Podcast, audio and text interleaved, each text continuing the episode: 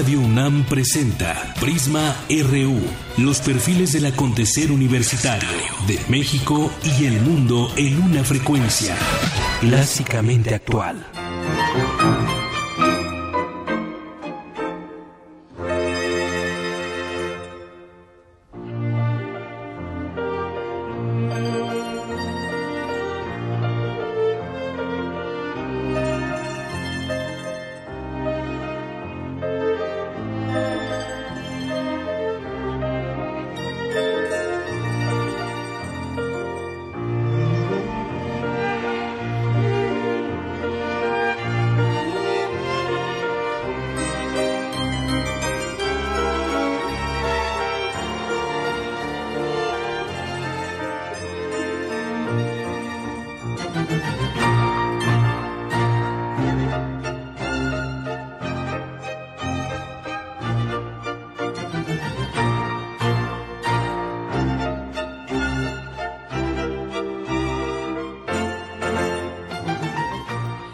Arrancamos hoy en Prisma RU con Juventino Rosas. Eh, fue un compositor y músico mexicano mundialmente conocido por algunos vals como Sobre las olas, por ejemplo, y nace un día como hoy, 25 de enero de 1868. Y esto que estamos escuchando es el Vals Carmen. Así iniciamos hoy. Yo soy Deyanira Morán. Gracias por acompañarnos. Quédese con nosotros de aquí a las 3 de la tarde en Prisma RU a través del el 96.1 de FM, donde le tenemos como todos los días mucha información universitaria, nacional, internacional cultura, deportes, de esto y más. Además de nuestra sección, hoy tenemos mesa de análisis, platicaremos el papel que pueden jugar o no las mujeres dentro de del mandato de Donald Trump, más allá también de su propio gabinete conformado en su mayoría por hombres, pues estaremos comentando esto con universitarias el día de hoy. Arrancamos.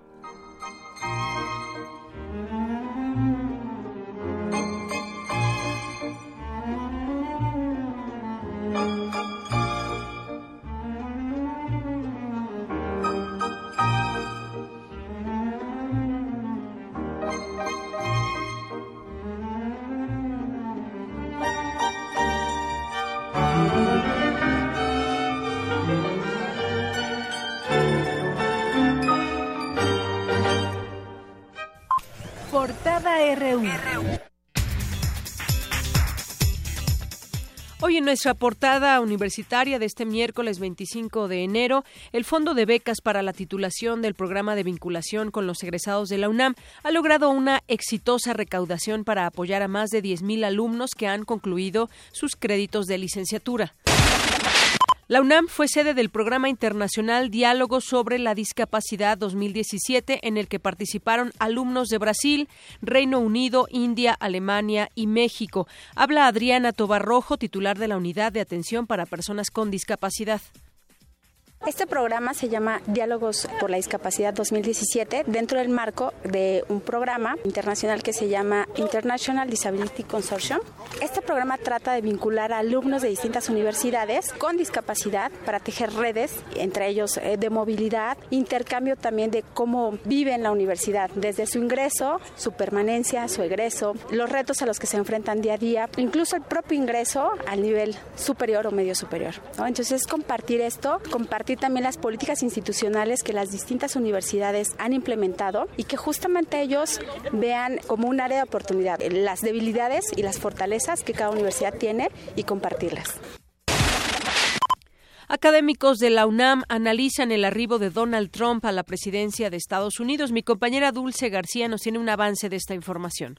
¿Qué tal, Deyanira? Muy buenas tardes a ti al auditorio de Prisma RU. En la Universidad Nacional Autónoma de México, diversos expertos analizaron la figura de Donald Trump como un fenómeno a largo o corto plazo. Coincidieron en que los estudios académicos son una forma de resistencia ante este personaje. Los detalles más adelante. Gracias. Y hoy en nuestra portada nacional, los titulares de la Secretaría de Relaciones Exteriores y de la Secretaría de Economía, Luis Videgaray e Ildefonso Guajardo, respectivamente, arribaron esta mañana a la Casa Blanca para iniciar un encuentro oficial con consejeros del presidente de Estados Unidos, Donald Trump. El ex candidato presidencial Cuauhtémoc Cárdenas planteó al presidente Enrique Peña Nieto que cancele la visita que realizará o que tiene planeada realizar al vecino país del norte el próximo 31 de enero. Y aunado todo esto, además de lo que comentábamos ayer de la incursión de algunos personajes al proyecto de López Obrador, pues ahora el líder nacional de Morena llamó a la ciudadanía a apoyar al titular del Ejecutivo Federal en la visita que realizará a Estados Unidos con su homólogo Donald Trump. Así lo dijo.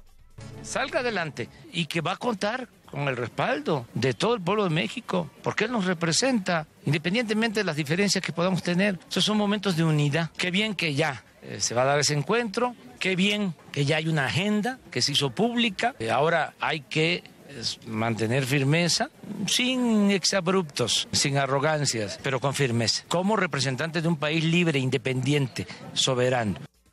Bueno, pues no pocos se han quedado con la boca abierta ante este señalamiento de Andrés Manuel López Obrador de convocar a la unidad.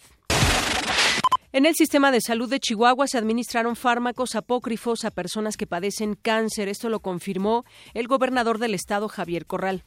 El tema de los medicamentos eh, ha sido eh, una de las principales fuentes de la corrupción eh, política, de la corrupción oficial. La Secretaría de Salud recuperó un expediente que provenía de octubre del 2012 de una compra de medicamentos fraudulenta y evidentemente de un lote de medicamentos eh, apócrifo. El exgobernador de Nuevo León, Rodrigo Medina, compareció ante un juez de control de Monterrey donde el Estado busca que se le imputen los delitos de peculado y daño patrimonial al gobierno local. De acuerdo con el índice de percepción de la corrupción 2016, México cayó 28 lugares al colocarse en el lugar 123 de 176. La maestra y dos alumnas heridas en el Colegio Americano del Noreste de Nuevo León muestran signos alentadores en la evolución de su estado de salud, aunque sigue siendo grave. Hoy la Suprema Corte de Justicia de la Nación analizará la indemnización que solicitó el líder minero Napoleón Gómez Urrutia a la Secretaría del Trabajo por daño moral. Luego de la entrada en vigor de la norma emergente de emisión de contaminantes, 1.9 millones de automóviles se quedaron sin holograma cero en la megalópolis. El alcalde del municipio de Tepexco de Puebla, Antolín Vital, fue ejecutado a balazos la noche del martes cuando conducía su camioneta sobre la carretera federal Atlisco y Zúcar de Matamoros. El Instituto Nacional de Migración repatrió hoy a 70 cubanos que se encontraban de manera irregular en territorio mexicano. Un ferry de la empresa Ultramar se incendió en el embarcadero de Playa Tortugas en Cancún, Quintana Roo. Hoy en nuestra portada de Economía y Finanzas, la inflación se ubicó en su nivel más eh, alto en los últimos 18 años. Mi compañero Abraham Menchaca nos tiene un avance de esta información. Así es, Deyanira, buenas tardes. En la primera quincena de enero la inflación se ubicó en 1.51%, muy por encima del 1.16% previsto. Más adelante la información. Se necesita mejorar el Estado de Derecho y la transparencia para atraer capitales y preservar las inversiones, advirtió el presidente de la Confederación Patronal de la República Mexicana, Gustavo de Hoyos.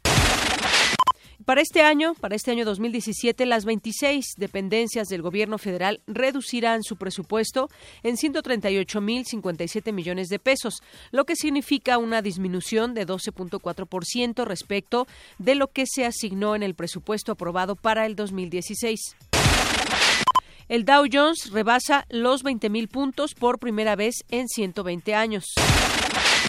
Y hoy en nuestra portada internacional, tenemos un avance de la información con mi compañero Eric Morales. Eric, buenas tardes. Buenas tardes, Deyanira. Eh, Sean Spacer, vocero de la Casa Blanca, informó que hoy el presidente Trump firmará el decreto con el que se construirá el muro fronterizo entre México y Estados Unidos. Además, contaremos con todos los detalles de, de la quinta cubre de la CELAC. Le contaremos qué temas se están tratando para América Latina y el Caribe. Esto más adelante.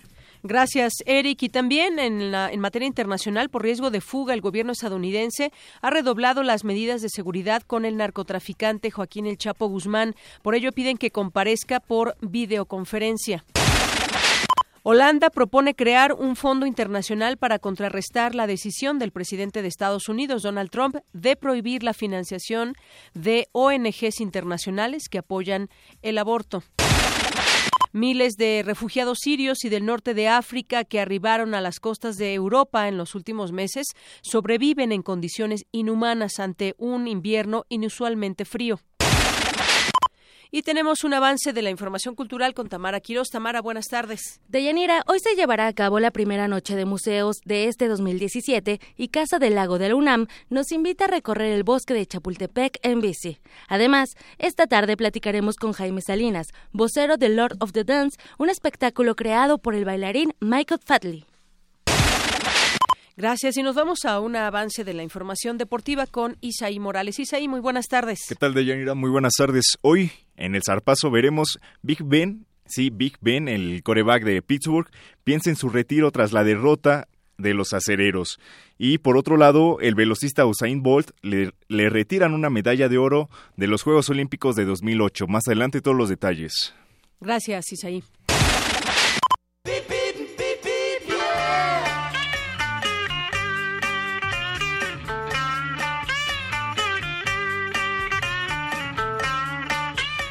Y nos enlazamos vía telefónica con Aline Amairaní Núñez Sosa, ella es estudiante de la carrera de Comunicación y Periodismo de la FES Aragón. ¿Qué tal, Aline? Buenas tardes, bienvenida. Buenas tardes, Bellanira. Esta tarde te informo que Avenida Rancho Seco no presenta algún inconveniente, mientras que Avenida Central tiene ligera carga vehicular que avanza de forma constante en ambos sentidos. Esto hasta las cercanías de Metro Villas de Aragón con dirección a la Ciudad de México. En este punto hay tráfico pesado ocasionado por el transporte público. Además, los invitamos el próximo martes 31 de enero a la primera sesión del 2017 del Seminario de Investigación Museológica, la cual se transmitirá en vivo en el aula magna de la biblioteca de esta facultad a las 17 horas. Los esperamos. Muy bien, investigación museológica. Muchas gracias, Aline. Así es, gracias a ti. Hasta luego. Hasta luego. Baby, you can drive my car. Yes, I'm gonna be a star. You can drive my car.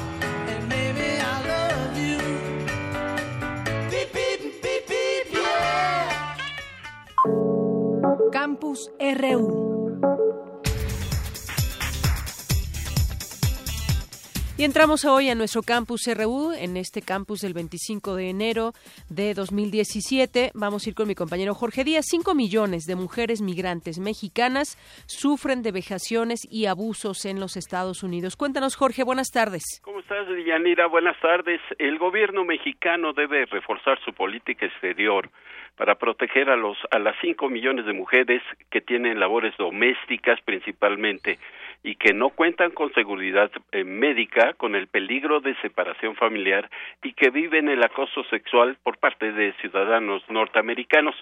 Diversas organizaciones internacionales que pugnan por la defensa de las mujeres migrantes se reunieron hoy en el Instituto de Investigaciones Económicas de la UNAM durante el cuarto seminario internacional Feminización de las Migraciones, Panorama de la Agenda Global. Nancy Pérez de la Institución de Asistencia Privada Sin Fronteras leyó el posicionamiento de seis puntos donde se le pide al gobierno mexicano que defienda a las mujeres migrantes de Latinoamérica, pero sobre todo de México, que son víctimas de vejaciones y de abusos. Escuchemos. México es un país que se encuentra en uno de los momentos más críticos de su historia, abatido por la corrupción y la impunidad que es cobijada por su clase política y por un modelo de desarrollo que ha favorecido el crecimiento desmedido de la violencia, en particular contra las mujeres, de una marcada pobreza y desigualdad, el debilitamiento de las instituciones y de la economía, la descomposición social, entre muchos otros. Los seis puntos incluyen dar cumplimiento a las recomendaciones de la ONU y promover el respeto de los derechos humanos, ofrecer mejores condiciones de salud, educación, reinserción e identidad para mujeres y familiares de familiares migrantes ya que se encuentran en territorio de los Estados Unidos. En su oportunidad, la representante de ONU Mujeres, Juliette Bonafe, dijo que la fuerza laboral migrante de mujeres en el mundo es significativa y poderosa, sobre todo en las economías de los países donde residen o eh, que van de paso en busca de mayores ingresos. Vamos a escuchar. Si bien las mujeres constituyen el 44% del total de 150 millones de trabajadores migrantes internacionales que se calcula hay en todo el mundo, representan el 73.4% del total de trabajadores domésticos migrantes internacionales. La señora Bonafe aseguró que la migración laboral ha sido considerada exclusivamente para los varones y que llegó el momento de que las mujeres sean objeto en la defensa de sus derechos y obligaciones cuando migran a otro país. Vamos a escuchar a la señora Bonafe. Además, también contamos con el convenio 189 de la OIT sobre las trabajadoras y los trabajadores domésticos, que reconoce las vulnerabilidades adicionales de las mujeres trabajadoras domésticas y protege los derechos y la dignidad de todos y todas las trabajadoras domésticas. México tiene aún pendiente firmar este fundamental convenio. No obstante que hasta los años 80 los estudios y políticas sobre las migraciones se centraron en el trabajador migrante masculino, en la actualidad es más que evidente el rol fundamental que juegan las mujeres en los procesos migratorios. Pidieron a la actual Administración Federal que con hechos y no solo acuerdos se implementen políticas encaminadas a garantizar el respeto a los migrantes y una alianza entre los países de Latinoamérica, sobre todo de Centroamérica, donde los sueldos son bajos o el empleo es nulo, factor principal de la migración de mujeres para encontrar el llamado sueño americano. Parte del desarrollo de este seminario que se realiza en el Instituto de Investigaciones Económicas de la UNAM. De Yanira, mi reporte. Muchas gracias, Jorge. A ti.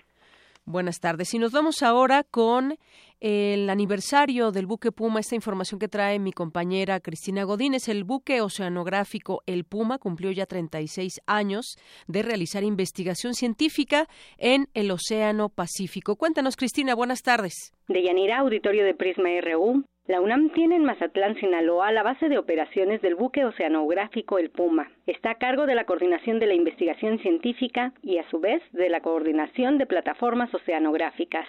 La construcción de este navío estuvo en manos de un astillero de Noruega. Inició funciones en 1980 y recientemente cumplió 36 años. Para conocer la importancia de esta embarcación, platicamos con Pascual Barajas Flores, capitán de El Puma desde 1996. La idea de la construcción nace, como les decía yo, de la necesidad. Y entonces el grupo de investigadores mexicanos se reúne para ver qué características tendría la embarcación, cuáles serían las necesidades a cubrir. Entonces el resultado final es un barco que después ha servido de modelo para el mismo astillero que lo construyó en Bergen, Noruega. Hoy día podemos ver varios barcos, más de 10, que son modelo Puma. Afortunadamente, la visión de los investigadores mexicanos fue muy acertada, tanto que el mercado internacional se fijó en la construcción, en las características de nuestros buques. Hablo de nuestros buques porque también tenemos otro ahí en el Golfo de México, que es el buque Justo Sierra. En el buque de la UNAM se realiza investigación multidisciplinaria con equipo de vanguardia.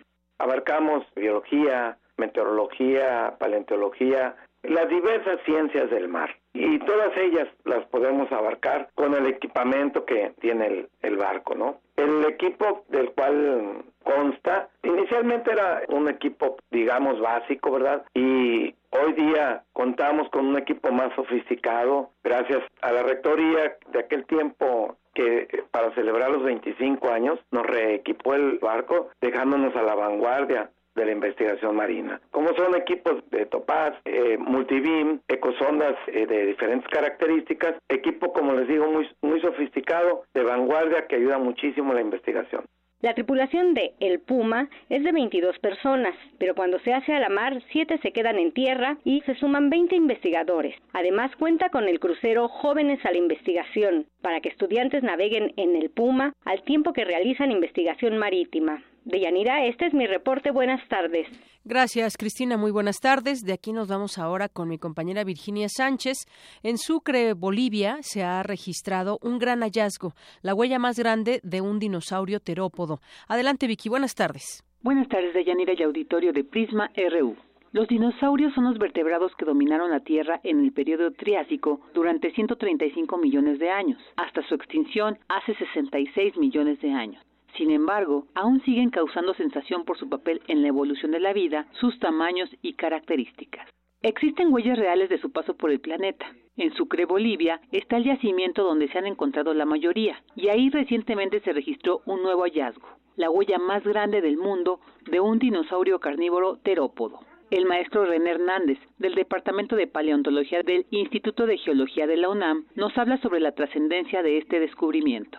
Todas las pisadas que se encuentran de dinosaurios son evidencias muy importantes porque nos hablan del comportamiento del animal. Cuando uno encuentra huesos, sabe qué animal es, cuánto medía, cuánto pesaba, se le pone un nombre, pero no se sabe nada del comportamiento, que eso también es bastante importante. Las pisadas sí nos permiten hacer ideas y hipótesis acerca del comportamiento de los organismos, porque si se desplazan de cierta manera, si son de cierto tamaño, si tienen una dirección, nos hablan precisamente de comportamiento social, de dispersión, de migración, y también de ahí, con base a la pisada, y esa es la importancia de este hallazgo, se puede saber cómo era el animal y de qué tamaño era. Esa es la importancia de ese descubrimiento.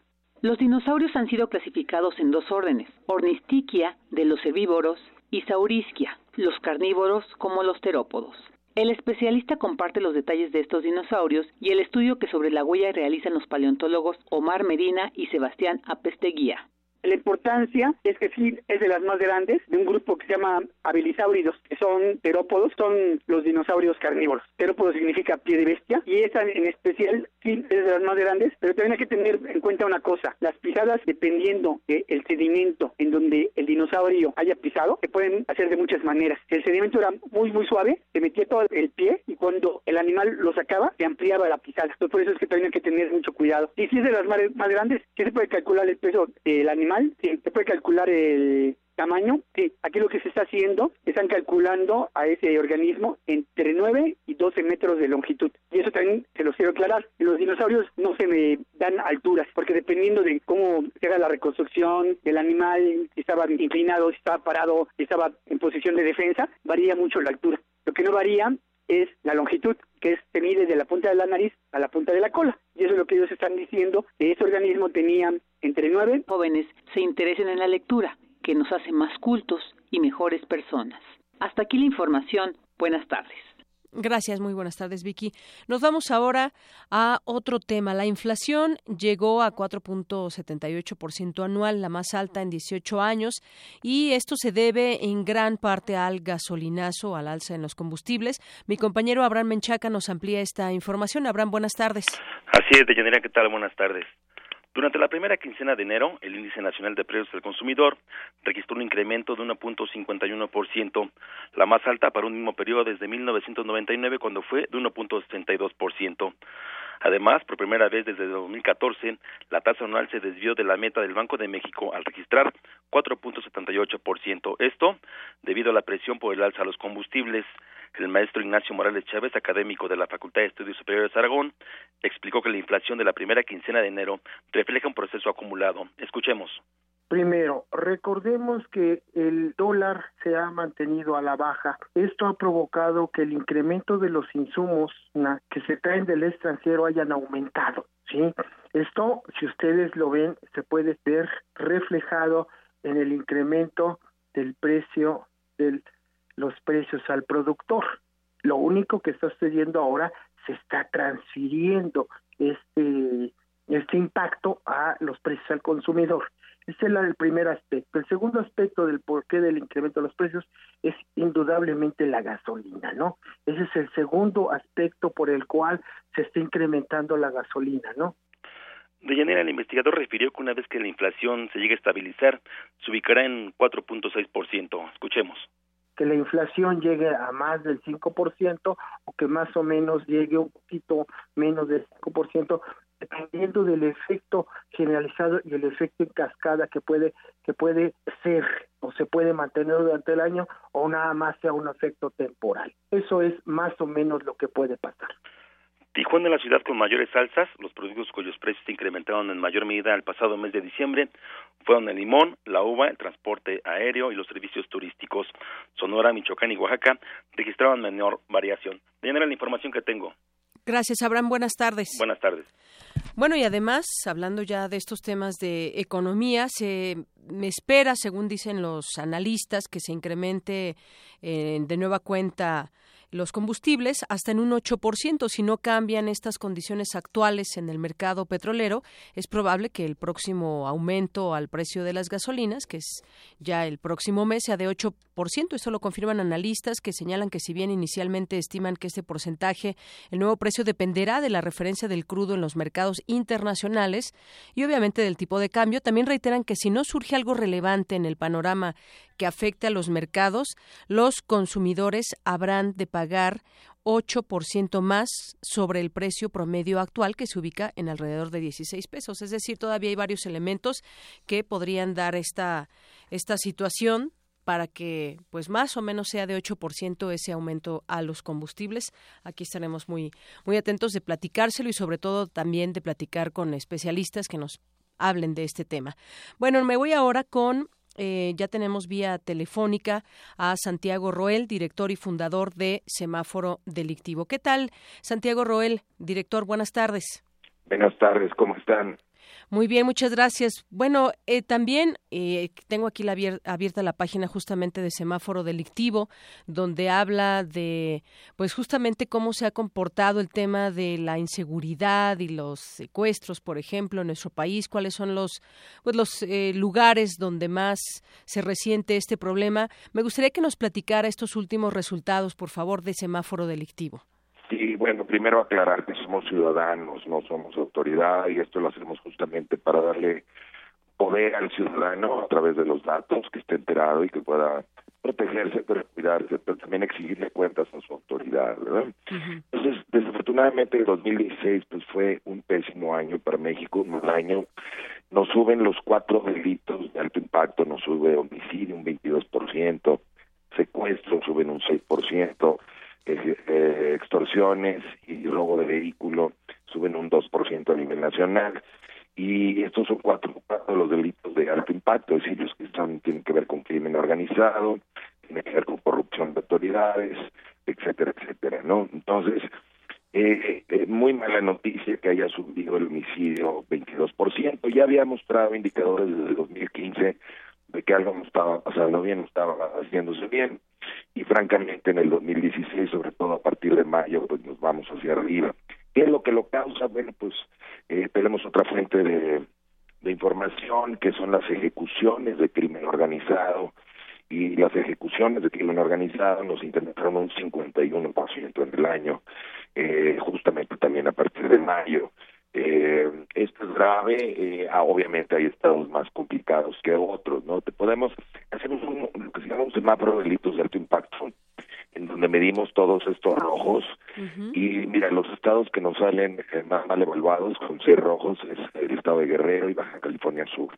Esos serían los peores. Luego tendríamos también mal Zacatecas, Morelos y Clima. Luego seguirían con cuatro rojos, eh, Tabasco, Sonora, Sinaloa, y Baja California, y luego Tamaulipas, Luis Potosí, Estado de México y Aguascalientes. Esos son los estados más complicados en estos cuatro delitos que mencionamos y ejecuciones, ¿no? Y eh, un tema interesante es que dentro de los eh, homicidios, eh, de acuerdo a nuestras mediciones, seis de cada diez homicidios en México son justamente ejecuciones por crimen organizado. ¿no? Entonces, aquí está una causa, no la única, pero es una causa muy, muy clara de lo que está sucediendo en México, qué es lo que nos causa toda esta violencia y corrupción de alto impacto y tiene que ver con crimen organizado. Y la principal fuente de financiamiento y reclutamiento del crimen organizado se llama el mercado negro de las drogas. Tenemos una estrategia totalmente fallida en el país, en donde pretendemos seguir eh, pues combatiendo un mercado con policías cuando en ningún país del mundo se ha logrado esto. Eh, se nos incrementan los consumos, nuestros jóvenes no están protegidos contra esto, las drogas se venden con toda libertad en las escuelas, en los antros, en la calle. Cualquiera puede conseguirlo, no necesita tener una creencia del elector para hacerlo. eh, entonces estamos viviendo en este caos y este caos pues se alimenta a las mafias, les da financiamiento, poder de reclutamiento y también pues hay narcogobierno, narcopolítica metido en todo esto, ¿no? Entonces, sus intereses oscuros, de los cuales no queremos, no nos atrevemos a desligarnos, pues nos siguen metiendo en problemas. 2016, muy mal año, y así seguirán las cosas mientras no nos atrevamos a regular las drogas. Así es, es un tema que tiene que ver directamente con este mercado negro de las drogas. Nos decía que ha sido este 2016 que acaba de terminar un año pésimo para México, que han subido ejecuciones, eh, el crimen organizado pues tiene mucho que ver en todo esto. Hay estados que tienen pues más focos rojos, por decirlo de esta manera, y además que se ha prendido el semáforo en rojo como todos estos estados que ya nos, nos mencionó y que sobre todo esta parte que, que nos decía al inicio, eh, justamente ciudadanos que están preocupados por este tema de la inseguridad que se concatena con la violencia, con el tema de las drogas y demás. Hemos eh, finalizamos muy mal este año y arrancamos también con con, eh, con este tema del narcotráfico en varios eh, lugares, incluso eh, turísticos, y me refiero al caso específico de Quintana Roo, por ejemplo. Yo quiero invitar a la gente a que nos está escuchando que se meta justamente en la página de www.semáforo.com.mx y que ahí aquí se ve por Sí. estado, aquí se ve por estado. Déjame, esa es la herramienta, esa es la herramienta es para los para gente que quiera analizar más, pero las páginas semáforo.mx. Ajá. Semáforo.mx es más de difusión y la que tú estás comentando ya la herramienta para ver mucho detalle, pero no se ven muy bien desde los celulares. Entonces, si me permites, la página sería www.semáforo.mx. Ya si quieren más detalle, de ahí llegan a la otra. Y también sugerimos agregarse como una manera de participar ciudadana a nuestra página de Facebook, Semáforo Directivo. Tenemos muchos seguidores, se arman discusiones muy bonitas, eh, aprendemos a debatir, aprendemos a hablar con números, eh, señalamos problemas, complementamos los datos duros con opiniones. Es una página muy ciudadana, este, muy interesante y los invitamos a que se sumen y a compartir la información. Nos ayuda mucho cuando se ve, se comparte, se comenta. Y ya si alguien quiere hacer algo más por su ciudad o su estado, puede hacer una página de Facebook, eh, un, un, digamos, un observatorio eh, virtual y utilizar nuestros datos para, para comentar cosas. No es riesgoso siempre y cuando se manejen ciertas reglas. Nosotros lo hacemos en todo el país y es una manera interesante. Mira, lo que va a cambiar a México es la participación ciudadana. Los gobernantes, desafortunadamente, tibios y no están queriendo aceptar el fracaso y tomar decisiones mejores. Muy bien, sí, justamente, y ya abrí esta página que, que nos dice semáforo.mx, donde yo hago hincapié en esto porque la información sin duda es importante para que la tenga la gente que vive en cualquier parte de, del país, para que vea cómo se está comportando ese tema de violencia y de esta manera se pueda trabajar junto con quizás la autoridad. Y lo digo quizás porque pues desafortunadamente se ha Sí, quitado sí, esa confianza, déjame- se ha ido esa confianza, déjame- pero pero hay que seguir en el tema, pues como ciudadanos Mira, tener la información. Claro, déjame apoyarte. Lo primero que tiene uno que hacer, nos pasa a nosotros continuamente, es enfrentar a la autoridad a los datos, ¿no? Porque tienden a negarlos o a minimizarlos. O Aunque sean maquillarlos. datos que vengan de sus propias procuradurías. Una vez que le arrinconamos a la autoridad es cuando viene un cambio por parte de la autoridad y dice, bueno, ayúdame, te incluyo en las mesas de trabajo, te incluyo en, en las decisiones, te comparto información. Y entonces sí, podemos trabajar cada quien en su papel, los, los ciudadanos como ciudadanos, los gobernantes como gobernantes, pero podemos trabajar juntos. Hay varios estados y municipios donde sí hacemos. Sinaloa es uno de ellos, Hermosillo, Sonora, Soto, algunos municipios de Nuevo León. Es decir, Sí. ha habido experiencias muy positivas en donde esto sucede, pero lo primero es que la autoridad acepte el problema, porque el mal gobierno empieza cuando negamos la realidad. Ese es el, el obstáculo. ¿no? Muy bien. Entonces, para eso es el semáforo, para generar buen gobierno. Hemos confundido en México democracia con buen gobierno, no es lo mismo, y esta es una herramienta, el semáforo de buen gobierno, y tenemos otros semáforos de otros temas que pueden ver ahí en la página. Muy bien. Bueno, pues invitar a la gente a que consulte esta página de semáforo.mx y bueno, la otra nos decía es una aplicación donde, donde también se puede ahí Sí, tenemos una app ver la para el información. semáforo, se llama semáforo delictivo, Sí. es gratuita y se puede cargar en celulares, Muy claro. bien. Bueno, pues yo le agradezco mucho Santiago Roel, director y fundador de Semáforo Delictivo, que nos ponga al tanto y estamos muy atentos de esta de esta página también como ciudadanos. A tus órdenes, un abrazo y gracias. Gracias, hasta luego.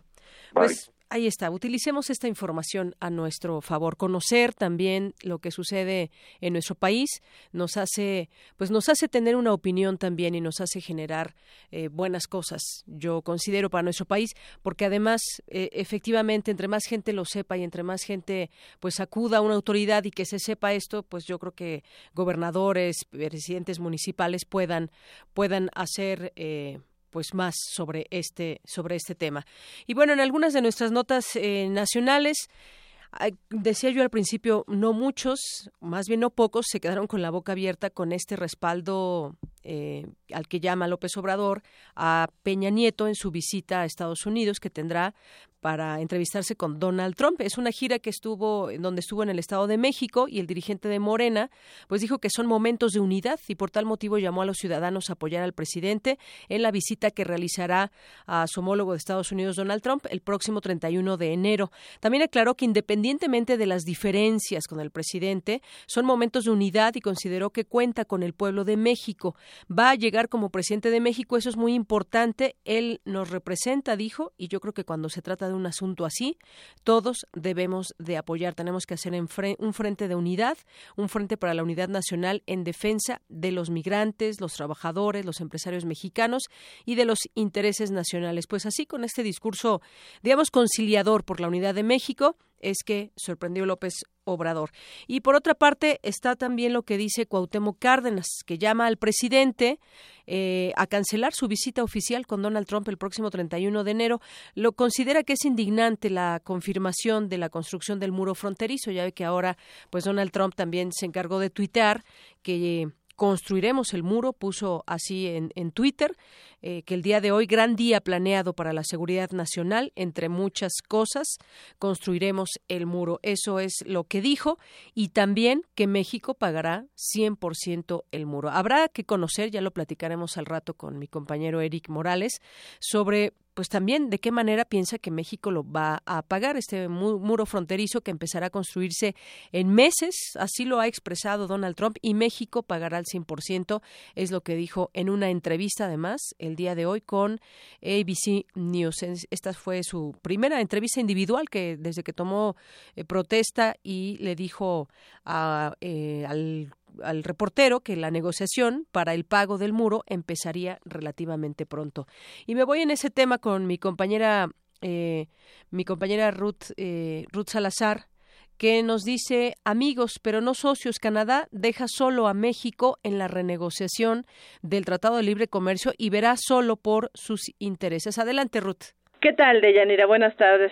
Durante la renegociación del Tratado de Libre Comercio con América del Norte, Canadá se concentrará en mantener sus lazos comerciales con Estados Unidos y podría verse impedido de ayudar a México para que evite convertirse en blanco de Donald Trump, dijeron fuentes del gobierno canadiense. Amamos a nuestros amigos mexicanos, pero nuestros intereses nacionales están primero y la amistad viene después, dijo una fuente durante una reunión del gabinete en Calgary. Los comentarios son los más severos hasta el momento de parte de funcionarios canadienses, quienes están cada vez más convencidos de que México será el más perjudicado por los cambios al tratado comercial. Las fuentes del gobierno canadiense hicieron hincapié en que Ottawa no ha tomado una decisión final sobre su postura en las negociaciones del Tratado de Libre Comercio debido a que se desconoce la posición inicial de Trump. El gobierno rechazó la idea de que Canadá abandonará formalmente a México. La ministra de Relaciones Exteriores canadienses,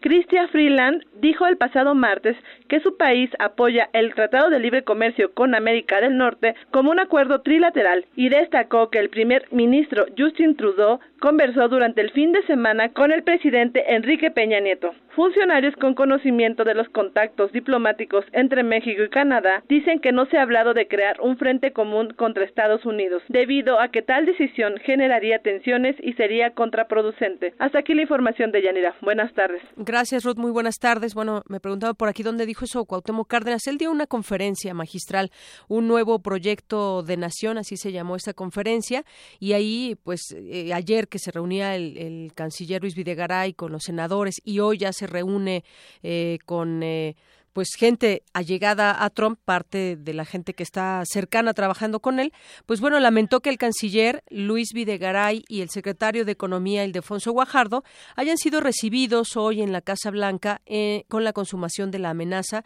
que el republicano ensalzó durante su campaña, así es lo, es lo que dijo Cuauhtémoc Cárdenas. Y también, pues dijo que también pues esto no beneficia a México, no beneficia a nuestro país e incluso pues hace este llamado de que de que Peña Nieto no vaya a este encuentro con Donald Trump el próximo 31 de enero. Bueno, pues está bien que lo exprese, que lo diga. Finalmente es una, una agenda que se construye ahí desde, desde Los Pinos y con toda la gente del gabinete que tendrá que acompañar o que irá a acompañar al presidente para hablar de distintos temas que justamente de ello platicábamos también el día de ayer. Y bueno, pues eh, en ese tema también entra lo de los oleoductos. Hay una protesta ya de, de, de Greenpeace, pero de Greenpeace, pero más adelante lo comentaremos también, porque aunado a todo esto, pues se atacaría a ciudades eh, santuario, es decir, eh, algo que ya confirma The Washington Post y que firmaría hoy miércoles justamente Donald Trump una serie de órdenes ejecutivas sobre materia migratoria con la que busca cumplir algunas de sus promesas más eh, polémicas que fueron parte de su de su campaña. Y bueno, pues ante la deportación masiva hay estados que ya alertan, ya alertan algunas algunas medidas al menos nueve estados que se, que se preparan ya ante la eventual deportación masiva de migrantes, por lo que anunciaron medidas de apoyo. El gobierno de Jalisco, por ejemplo, ante lo que considera una política hostil y antiinmigrante del nuevo gobierno estadounidense, promueve el retorno de jaliscienses en Estados Unidos a la entidad para trabajar el campo y emprender proyectos productivos. Bueno, esto, qué bueno que se preparen los estados. Sin embargo, pues eh, definitivamente esto no caerá bien a la gente que, que llegará deportada dadas las condiciones también de trabajo que hay aquí en el país y dados también los la diferencia de salarios y simplemente pues el hecho de que paguen allá en dólares y por hora es una situación muy diferente a la que vendrían a encontrar a su país de nueva cuenta los los eh, los inmigrantes y que serían deportados a, México. Pero ya hay varias, varios estados, entre ellos está este eh, de Jalisco, y dice que se emplearán 20 millones de pesos para apoyar a quienes vuelvan a sus municipios a trabajar y también cuenta con dos centros de atención en varios eh, lugares allá en Estados Unidos. Pero ya son nueve los estados que se preparan para recibir a los, a los eh, mexicanos que sean deportados. Y también hoy se reúne la delegación de Relaciones Exteriores y Economía con asesores de Trump, la delegación de funcionarios mexicanos que encabeza el secretario de Relaciones Exteriores, ya muy, pues muy enganchado ahora para hacer las negociaciones con eh, el personal que designe eh, Donald Trump. También va el secretario de Economía, el Defonso Guajardo. Ya ingresaron esta mañana a la Casa Blanca para sostener un encuentro con altos asesores del presidente de Estados Unidos. Fue desde muy temprano cuando se pudo pues eh, eh, verificar que ya habían llegado a, la residencia presidencial y pues a las 8.40 ya también llegó el secretario de Economía y según información del gobierno mexicano, Videgaray y Guajardo dialogarían con los más altos asesores de Trump, incluyendo el asesor principal Steve Bannon, el asesor y yerno del mandatario Jared Kushner y el asesor de seguridad nacional Michael Flynn, entre otros. Así eh, el tema de esta visita que también a ellos hacen previa a la visita que tendrá el presidente Peña con el presidente Donald Trump. Prisma RU.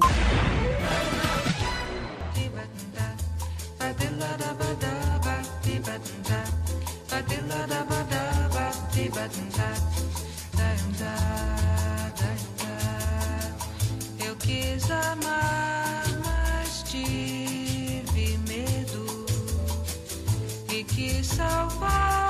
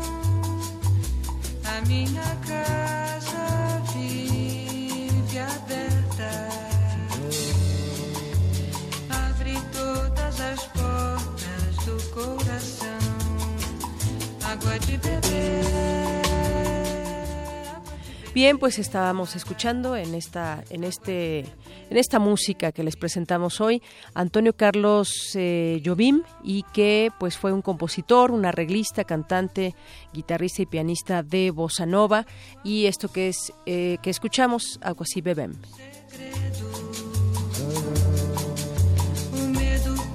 Matar de beber,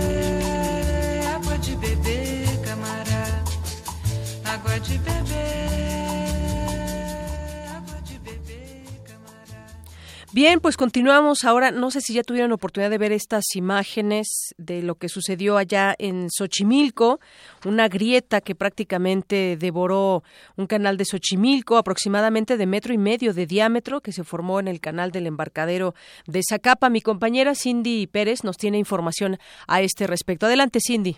Buenas tardes, Deyanira y auditorio de Prisma RU. Seguramente muchos de ustedes han ido alguna vez a pasear en las trajineras de Xochimilco. Actualmente, los canales de Xochimilco están en rehabilitación, ya que presentan materia orgánica producida por las aguas residuales. El Instituto de Ingeniería de la UNAM y la Secretaría de Ciencia, Tecnología e Innovación de la Ciudad de México buscan recuperar esta área turística, así como San Gregorio Atlapulco y San Luis Tlaxialtemalco. Habla la académica Rosario Iturbe Argüelles. Lo principal que abunda son los microorganismos patógenos como los coliformes fecales, enterococos en la zona que se llama Caltongo y en los canales turísticos. Y en este momento estamos iniciando un proyecto para poner una pequeñita planta de tratamiento que no ocupa más de 80 metros cuadrados y que es una planta paquete que va a ayudar a eliminar y, y que se dejara de descargar agua residual a los canales.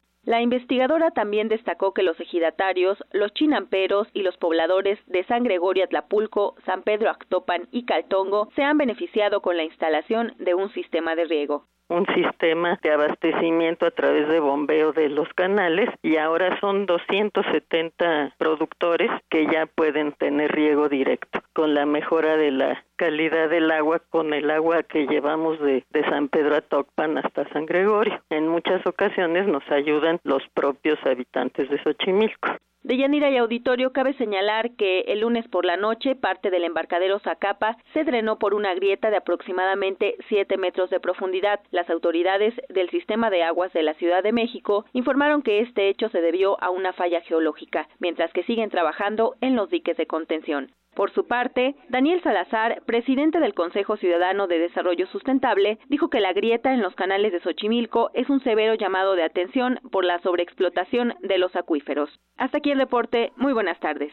Gracias, Cindy, sobre explotación de los acuíferos. Pues sin duda será interesante platicar en otro momento con algún geólogo que, que, que, nos platiquen sobre, sobre esto que sucedió allá en Xochimilco, porque pues justamente ellos, los geofísicos, también trabajan en la evaluación para determinar el origen de esta, de esta grieta y se debe analizar sobre todo también la composición del suelo para saber cómo se atenderá este tema que pues si continúa de esta manera toda esta explotación que nos hablaba ya la experta pues de esta manera podría prolongarse este tipo de, de, problemas. Pero ya lo platicaremos con algún experto en su momento. Las imágenes son impresionantes de cómo se ve este canal de Xochimilco.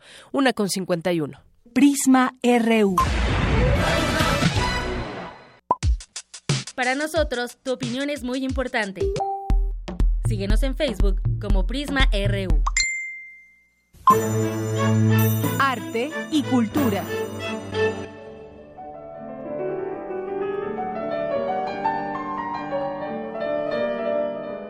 Virginia Woolf, considerada una de las escritoras inglesas más destacadas del siglo XX, nació el 25 de enero de 1888. Destacó como activista social, política y defensora de los derechos de la mujer. Entre sus obras destacan Fin de viaje, Noche y día y El cuarto de Jacob. Adelante, Tamara, muy buenas tardes. Buenas tardes, Deyanira. Qué bonita voz de Rodrigo Aguilar que nos deleita el, la tarde de hoy. Oye, Deyanira, hoy es el último miércoles del mes y ello nos indica que es noche de museos. Ya lo habíamos mencionado el lunes, pero no les había comentado que la Casa del Lago UNAM nos invita a realizar un recorrido en bici por el bosque de Chapultepec. Solo basta ir abrigado. Tú irás, Deyanira, porque bueno, a ti te gusta andar en bici. Pues estaría magnífico, pero ahorita con, con este resfriado que me dio, yo creo que no sería conveniente. Es una zona muy bonita, pero además es muy fría. Yo creo que además es por la noche, dices, ¿verdad? Sí, así es. Pero Eh, invitamos a toda la gente que quiera ir, ha de ser un gran recorrido. Sí, sobre todo eso, eh, el bosque siempre te da esa frescura y esa tranquilidad al alma, ¿no? También como parte de, de este evento, en este recinto, Marizano ofrecerá un espectáculo multidisciplinario que invita al espectador a trasladarse a un mundo de poesía. Imagínate, Deyanira. A través del sonido del charango se abre una dimensión de imágenes de ensueño que tiene como protagonista al colibrí. ¿Con qué otro nombre se le conoce al colibrí? No sé. Pi- Chupamirto, Chupamirto. Chupamirto. picaflor, pájaros mosca también. Y bueno, se, le, se les conoce como eh, mensajero o guardián del tiempo. ¿Cómo? No, es que, di- que dicen que Mil Amores. ¿Tú conocías ese, Pues ese sí, nombre? va un poquito eh, ligado a lo de picaflor, ¿no? Supongo que es por A la eso que también se le personalidad de así. quien nos lo dijo. Ah, no, no sé. Entonces, el significado también de- del colibrí es, es de mensajero o guardián del tiempo. Además, es una ave que vuela hacia atrás. Entonces, yo creo que estaría muy eh, interesante acudir a la danza del colibrí de Marizano. Comienza a las 8 de la noche en Casa del Lago Juan José Arreola de la UNAM. Si lo prefieren, también pueden realizar un viaje en tren. Y esta otra opción de Yanira, no quieres ir en bici, puedes ir entonces en tren y bueno, eh, descubrir cómo ha, ha- ha cambiado el bosque desde la época prehispánica hasta nuestros días. Deyanira, ¿recuerdas a David Salmon? Sí, que, que vino aquí con nosotros. Exacto. A nos- platicarnos de, de la comida, de... Sí, bueno, realmente de era de la teatro, obra teatro claro, Los claro. Hambrientos, que va muy eh, ligado también a, a esta parte de la comida y cómo hemos eh, cambiado la biodiversidad también. Eh, vamos a hacer una pausa de Yanira, ¿te parece bien? Y escuchemos un audio. Donald Trump Así está es. en conferencia. Está en ese momento en conferencia y nos enlazamos. Ok. a todos aquellos impactados por esta tormenta. Lo posible para aliviar el sufrimiento. Esto lo hemos hecho para Georgia y para Mississippi, así como otros estados que están en, en línea. Así que FEMA ha hecho una excelente labor y lo ha hecho velozmente. La seguridad interior es para salvar vidas y este es el mandato que guiará nuestras acciones. El Departamento de Seguridad Interior tiene muchas, muchas divisiones diferentes, pero una de las divisiones más importantes es su misión de aplicación de las eh, leyes. Esta es una agencia de la aplicación de las leyes.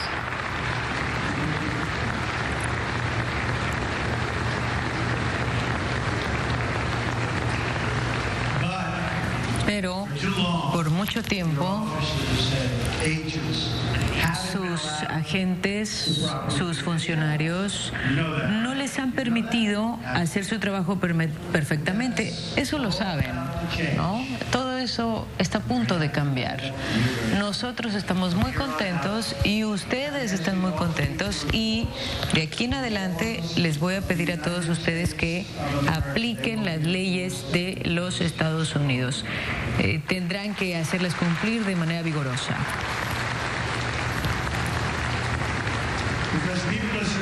A la gente le sorprende oír que no necesitamos nuevas leyes. Nosotros trabajaremos dentro del sistema actual. Vamos restaurar el imperio de la ley en Estados Unidos. Antes de decir más, quiero dar el reconocimiento a todos los oficiales de la Agencia de Migraciones y Aduanas. Los quiero felicitar, pero también por, por otra razón. Quiero reconocer a dos personas en la audiencia que van a desempeñar un papel muy importante. A Brandon Judge, el presidente del Consejo de Patrulla Fronteriza, y al presidente. Bueno, ustedes dos van a estar muy ocupados haciendo su trabajo como quieran hacerlo. Muchas gracias. Estamos en medio de una crisis en nuestra frontera sur. El aumento sin precedentes de migrantes ilegales de América Central está perjudicando tanto a México como a Estados Unidos. Y yo les voy a decir qué vamos a hacer. Desde este momento vamos a mejorar la seguridad en ambos países. Un país sin fronteras, sin fronteras no es una nación. Y a partir de hoy, Estados Unidos volverá a retomar el control de sus fronteras, va a retomar sus fronteras. Acabo de firmar dos decretos ejecutivos que van a salvar miles de vidas, millones de trabajos y de millones de dólares. Estos dos decretos son parte de una reforma migratoria que diseñamos durante la campaña. Quiero subrayar que vamos a trabajar con nuestros amigos en México, enfocándonos en seguridad y oportunidad económica en ambos lados de la frontera. Tengo una gran admiración por los mexicanos y realmente estoy anticipando muchísimo poderme reunir con el presidente de México. Hablaremos eh, sobre una coordinación muy estrecha con respecto a muchos problemas muy importantes en, estos dos países, desde desmantelar los carteles de droga eh, evitar que el dinero fluya desde Estados Unidos a México. Es decir, sale de aquí Estados Unidos y va a México. Eso es algo que tenemos que detener. Vamos a salvar vidas a ambos lados de la frontera. Y también entendemos que una economía fuerte y saludable en México es algo muy saludable para Estados Unidos también. Al trabajar juntos en un buen comercio, en fronteras seguras y una cooperación económica, realmente podemos mejorar nuestras relaciones a un punto nunca antes visto. En nuestra relación con México va a mejorar. Este es un pequeño resumen de lo que voy a hacer en, en mis decretos ejecutivos. El secretario de Seguridad Interior. Muy bien, bueno, pues ahí en estos momentos está hablando Donald Trump. En este sentido, pues ha dicho varias cosas y bueno, ya aquí me acompaña Eric Morales para platicar de, de este tema. Pues justamente lo que se esperaba, Eric, un poco este tema de, de la frontera, ya le da pues prácticamente mangancha a la policía, a la patrulla fronteriza de que deben de trabajar en las fronteras, dice que quiere una frontera segura y que eso le va a convenir a México y Estados Unidos, pero que quiere, sobre todo resalta este tema de la de la seguridad. Reconoció a dos personas, entre ellas, pues este de la patrulla fronteriza, y dice que hay una, hay una crisis en la frontera sur, que hay muchos inmigrantes ilegales y que se debe de, mejorar la, seguridad en ambos países. Un país sin fronteras no es una nación. Sigue con ese, con ese discurso que lo veíamos durante, durante campaña. Así es, como lo mencionas, él pone énfasis en la crisis que existe en la frontera y dice que pues una economía fuerte y saludable por parte también de México ayudaría de alguna manera que haya mejores relaciones comerciales, tanto eh, económicas, comerciales y también en seguridad. Y bueno, pues esto eh, ya lo anunciaba hace en, mediodía el portavoz de la Casa Blanca, Sean Spicer, donde pues informaba ya que Donald Trump firmaría eh, o firmará este día pues este decreto para construir el muro. Así es, y, solo, y también, bueno, recalca eso de que no necesita nuevas leyes, simplemente hacer, hacer eh, restaurar el imperio de esta ley. Y justamente ya firmó dos decretos ejecutivos que tienen que ver con, con este tema. Seguramente, pues, escucharemos en otro momento, porque. Ayer lo decía mismo que México insiste que México va a pagar el muro, pero no sabemos de qué manera lo está pensando y que además pues tendrá que pasar esto por el Congreso. Tendrá, no, vaya, no sabemos exactamente cuál es la idea de Trump de cómo México pagaría este este este muro y además no sé tal vez trámites que las visas y muchas otras cosas que, que se puedan hacer. No lo sabemos no lo sabemos todavía. Así, además el equipo de Donald Trump pues eh, asegura que México, como dices, pagará el muro de alguna de una u otra manera, es decir, todavía no no lo especifican, pero están seguros eh, con base en la información que, que tiene Donald Trump de que pues México pagará el muro. Así es, pero sin duda ese es el arranque de lo que veremos, que va a ser esta política en específico de la seguridad interna y que tiene que ver con la frontera, lo que está diciendo ahora justamente Donald Trump. Dos con tres, nos vamos rápidamente a una pausa y regresamos. Queremos conocer tu opinión. Síguenos en Twitter como arroba PrismaRU. Prisma RU. Un programa con visión universitaria para el mundo. Esta propaganda casera, mil pesos.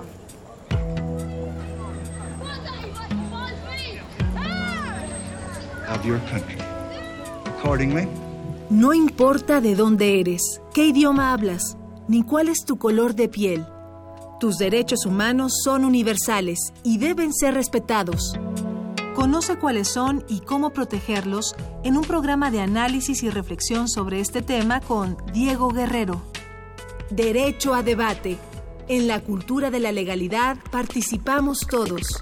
Te invitamos a una mesa de discusión con estudiantes universitarios y especialistas todos los lunes a las 10.05 de la mañana. Por el 96.1 FM. Radio UNAM.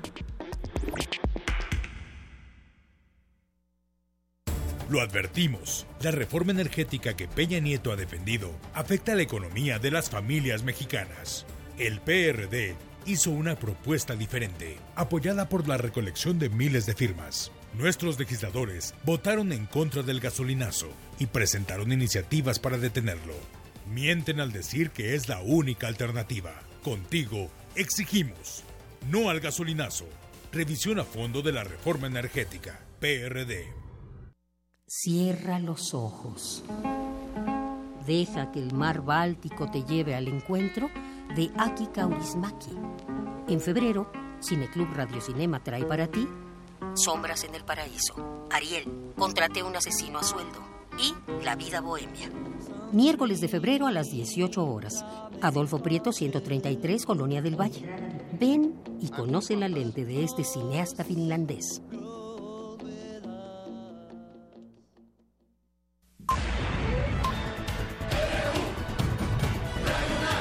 Prisma RU.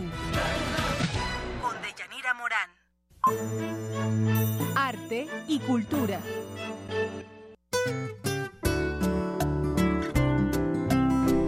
Ya regresamos, bueno, sí, Deyanira. fue interrumpida la sección No, de, sí. de cultura, pero ya estamos de nuevo, Tamara. Sí, lo escuchaba, la construcción del muro, esa promesa de campaña tan, poléni- tan polémica de Trump y cómo menciona que los mexicanos vamos a pagarlo, yo creo que sí, vamos a pagarlo, no, no eh, económicamente, así como tal cual, no voy a dar tanto dinero, sino ya lo estamos viendo eh, parando el comercio, ya lo eh, escuchamos en algún momento eh, la venta de aguacate, por ejemplo, para el Super Bowl, que bueno, ese es tema del zarpazo, no es mío.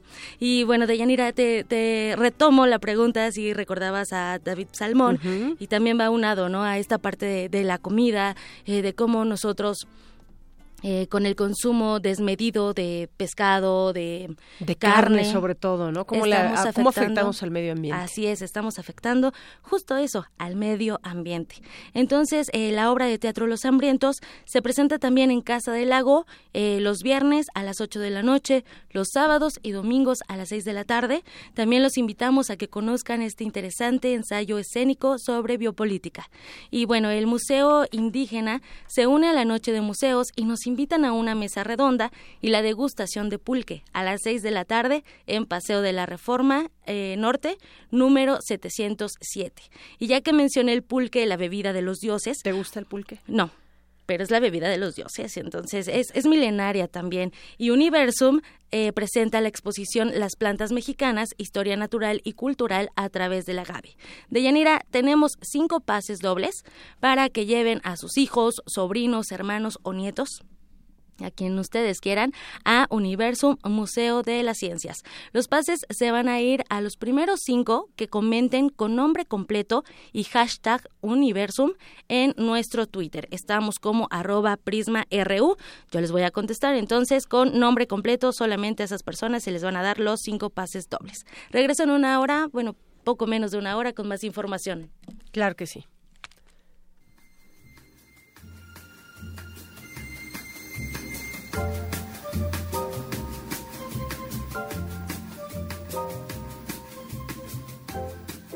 El músico brasileño Antonio Carlos Jobim, conocido como el padre del bossa nova, nació un día como hoy, pero de 1927, reconocido mundialmente como máximo símbolo de la música popular de su país y por ser el autor de La chica de Ipanema.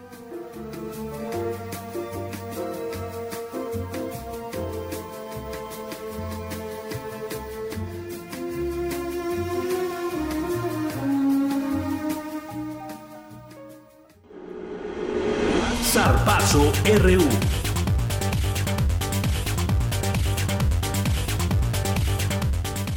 Bueno, ya estamos en el Serpazo Deportivo con Isaí Morales. ¿Qué tal, Isaí? ¿Qué tal, Deyanira? Hace un ratito estaban hablando de pulque y me dio mucha sed, pero en fin. Vámonos con el- la información deportiva. En los Juegos Universitarios de Atletismo, las delegaciones de Prepa 5 y de la FE Zacatlán se impusieron en el medallero. En el evento participaron más de 400 deportistas de nivel bachillerato y licenciatura, quienes compitieron en 103 pruebas.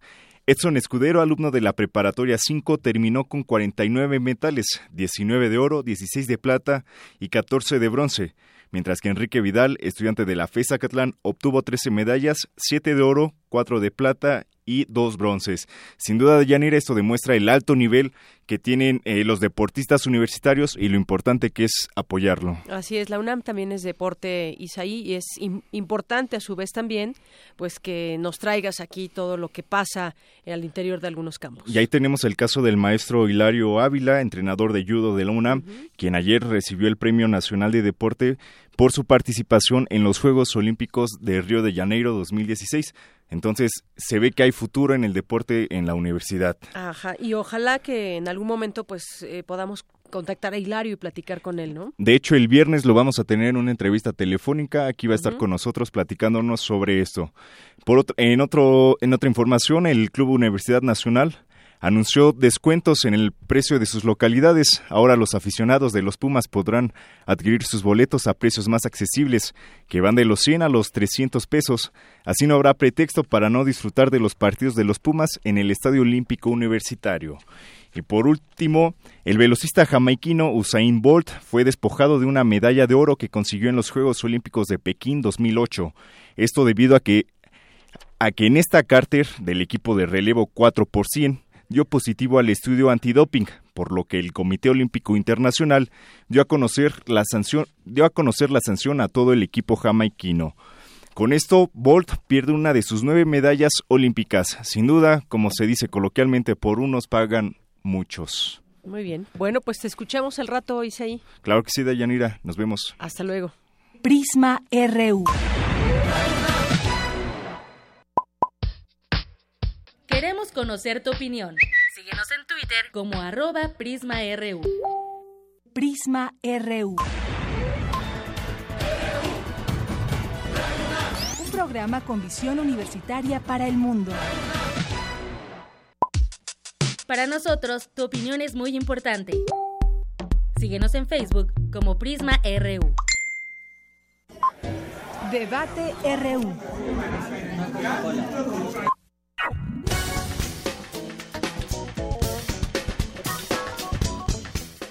Bien, y hoy es miércoles y es miércoles de análisis y debate en nuestra mesa del día de hoy. Hoy con el tema representación de la mujer en el Congreso de, eh, de Donald Trump y el Congreso estadounidense y también en su gabinete y también todo esto que ha pasado eh, el sábado, sobre todo con esta gran marcha de mujeres en Estados Unidos, pero también en otras partes del mundo. Y este tema donde se ha visto eh, mermada de parte suya la participación de, de la mujer o, o en general a la mujer como tal. Vamos a platicar de este de este tema y para entrar en esta discusión tenemos primeramente esta entrevista con el doctor Javier Urbano, internacionalista de la UNAM y de la Universidad Iberoamericana, para posteriormente dar paso aquí a las eh, universitarias que me acompañan y discutir este tema. Doctor, bienvenido, buenas tardes. Deyanira, buenas tardes. Bueno, pues hay varias cosas que comentar. El gabinete del nuevo mandatario Donald Trump es el menos diverso y más eh, elitista, así lo han catalogado algunos medios de comunicación, que tiene Estados Unidos en décadas, particularmente desde el gobierno de Ronald Reagan. Es eh, un recuento que, que hacen en algunos medios. Para muestra basta comparar se habla que el número de hombres blancos que ocupan un lugar en el gabinete de Trump es de 17, con Barack Obama fueron 8, con George Bush 11, 10 con Bill Clinton, 12 con George Bush y 17 con Ronald Reagan. Y también eh, solo hay un hombre no blanco, mientras que con Obama fueron 7, con George Bush 5, con Bill Clinton 6, con George Bush, tres y con Ronald Reagan también solo uno. Pero en cuanto a mujeres, otro punto a analizar surge debido a que Trump solo ha propuesto a, eh, cuatro en su momento, tenía siete mujeres y bueno, pues esto es parte de lo que de lo que se compara hoy eh, con respecto a las mujeres. ¿Qué opina, doctor, sobre este sobre este tema eh, del papel de la mujer en, en lo que será este gobierno de Donald Trump? Sí, Deyanira, gracias, eh, gracias, a tu auditorio. Eh, lo primero que, que, que habría que comentar es que eh, ciertamente pareciera por la propia eh, manifestación de intenciones desde la propia precampaña, la campaña y la elección, en que Donald Trump no es muy afecto al tema de la diversidad, no solo en el asunto del género, uh -huh. sino, en, sino en los asuntos vinculados a minorías, a eh, la propia cerrazón, es decir, eh, la política que al parecer Donald Trump está manifestando en términos de la intencionalidad es la idea de cierre de fronteras y una actitud más de perfil endogámico. Y en ese sentido, buena parte de los síntomas tienen que ver con el cierre de tratados de libre comercio, con la salida de algún tipo algún tipo de procesos vinculados, por ejemplo, al tema a todos los sistemas de debate sobre cambio climático. Y, y uno de los temas representativos tiene que ver evidentemente con la intencionalidad que está eh, manifestando a propósito de la conformación del gabinete, que si bien es cierto pudiera ser interpretado como un gabinete más más vinculado a, a su discurso misógino, creo que junto con ello habría que complejizar, comple hacer más complejo el análisis y decir que el, los perfiles que él ha elegido tienen que ver con, con dos características. Una, son empresarios en su mayoría poco capacitados en la política pública. Dos, son gente ideológicamente muy cercanos a estas personas. Y tres, son de grupos conservadores muy puntuales, evidentemente de la comunidad anglosajona conservadora. Uh -huh. eh, muy vinculada a las a, a, grupos de clase media hacia abajo y en ese sentido el perfil que elige Donald Trump eh, tiene como intención evidentemente seguir aquello aquella, eh, propuesta de gobierno que lanzó a sus electores. En ese sentido, ahí está el, primer síntoma, elección de un perfil de gabinete con intencionalidades y junto con ello, evidentemente, al parecer está también indicando que la mujer no pertenece a, eh, a, la, política pública que, está eh, eh, manifestando en, en, este, en esta propuesta de eh, política pública que va a lanzar en los próximos cuatro años. Es un poco el diagnóstico, decir que no es un tema de un misógino, que aunque esté implícito ahí, más bien tiene que ver con la intencionalidad de su política pública. Así es, eh, doctor. En este sentido, pues habría, también sería yo creo que interesante conocer justamente cómo, cómo, cómo se vivió este tema de la diversidad y de las minorías en otros momentos con otros republicanos, ¿no? Porque sin duda hay un, un discurso o una eh, idea también para estos grupos desde, desde la visión republicana ya en Estados Unidos.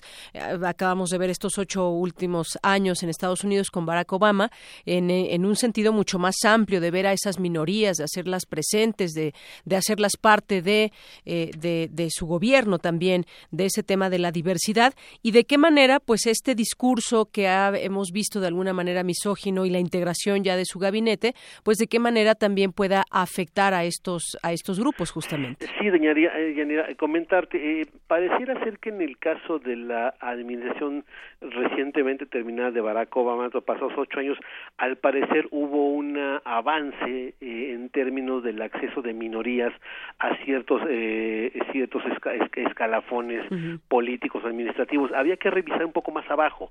Eh, eh, lamentablemente hay poco movimiento en la movilidad social ascendente de grupos en, en- en- de mayorías.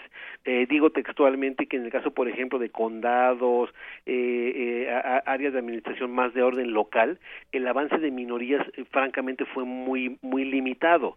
Y en ese sentido, sí habría que revisar que estructuralmente en la estructura de movilidad social ascendente de Estados Unidos, la propia movilidad de las minorías ha sido francamente poca y en el caso específico de grupos nacionales de origen mexicano o centroamericano, lamentablemente ha sido demasiado lenta, lento el avance, de forma tal que habría que circunscribir estos avances sociales de minorías a grupos muy puntuales, la comunidad evidentemente negra, en segundo lugar de los latinos, los puertorriqueños y cubanos que han tenido avances, pero mucho que tiene que ver con la propia política pública dirigida de parte de la del propio Estado de la Unión Americana hacia estos grupos específicos y otros grupos de, de más más de origen asiático. Salvo estos grupos, la movilidad de otros de otras de otras nacionalidades como los mexicanos, centroamericanos ha sido francamente es decir, es, es bastante más complejo. Pareciera ser que en otros gobiernos se le había dado más acceso, pero eso implica más Sí. Revisar más estructuralmente el avance más que en la propio en los propios sectores de gobierno en donde es bastante fácil que de una administración a otra pudiera quedar o, prácticamente en cero como es esta administración pero que eso pudiera reflejar un- una falta de acceso de minorías. Estructuralmente en, lo digo con, a, a, pes- a mi, a mi pesar estructuralmente en Estados Unidos la movilidad de minorías francamente ha sido muy lenta y en muchos casos nula Así es. Bueno, pues sí, efectivamente verlo de también estructuralmente esto cómo cómo podría o cómo podría verse también, pero ya digamos entra ya en este gobierno, vamos a ver cómo se va desarrollando este discurso hacia las mujeres también, este discurso hacia las minorías, hacia la diversidad, pero por lo pronto pues ya en su página quitó eh, en la página del gobierno, pues quitó la versión en español, quitó la versión también eh, por ahí eh, no la versión sino el tema de LGBTT entre otras cosas que ya pues ya iremos viendo ese sello que le dará a su a su gobierno hacia las mujeres también porque lo que hemos visto tal vez sea pues solamente una un comienzo de todo lo que podríamos ver. Vam- Vamos a, a esperar un poco también en este sentido. Sí, de manera muy rápidamente indicar que a- a- pareciera ser de- que de pronto miramos muy sombrío el panorama en términos de estas estas intenciones que está manifestando la gestión de Donald. Trump. Habría que también ver la otra parte. Sí. Si, si algo positivo de lo mal, de, de casi todo lo negativo que ha habido de, de esta administración, habría que estar tal vez algo positivo que el, que la propia intencionalidad, racismo, misoginia de este de este personaje, lo que ha generado es una, un aumento de la movilidad social de grupos de sociedad civil en Estados Unidos, precisamente por estas manifestaciones. Es decir, el que quite una página en español, el que el que quite los temas de la diversidad sexual, al contrario lo que están generando no es no es hacer retroceder las iniciativas de estos grupos sociales, sino más bien lo están reactivando.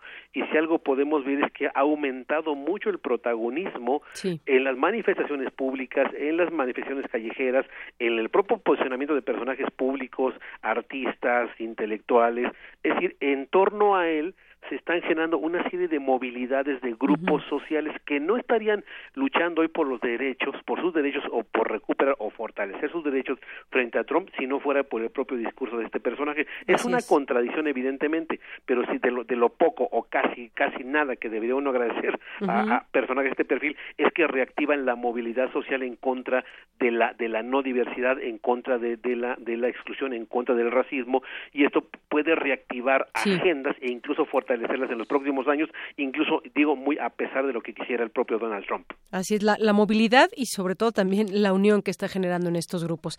Doctor, pues muchas gracias por esta conversación aquí en Prisma RU de Radio UNAM. A órdenes, Ania. Buenas tardes. Hasta luego, buenas tardes, doctor Javier Urbano, internacionalista de la UNAM y de la Universidad Iberoamericana.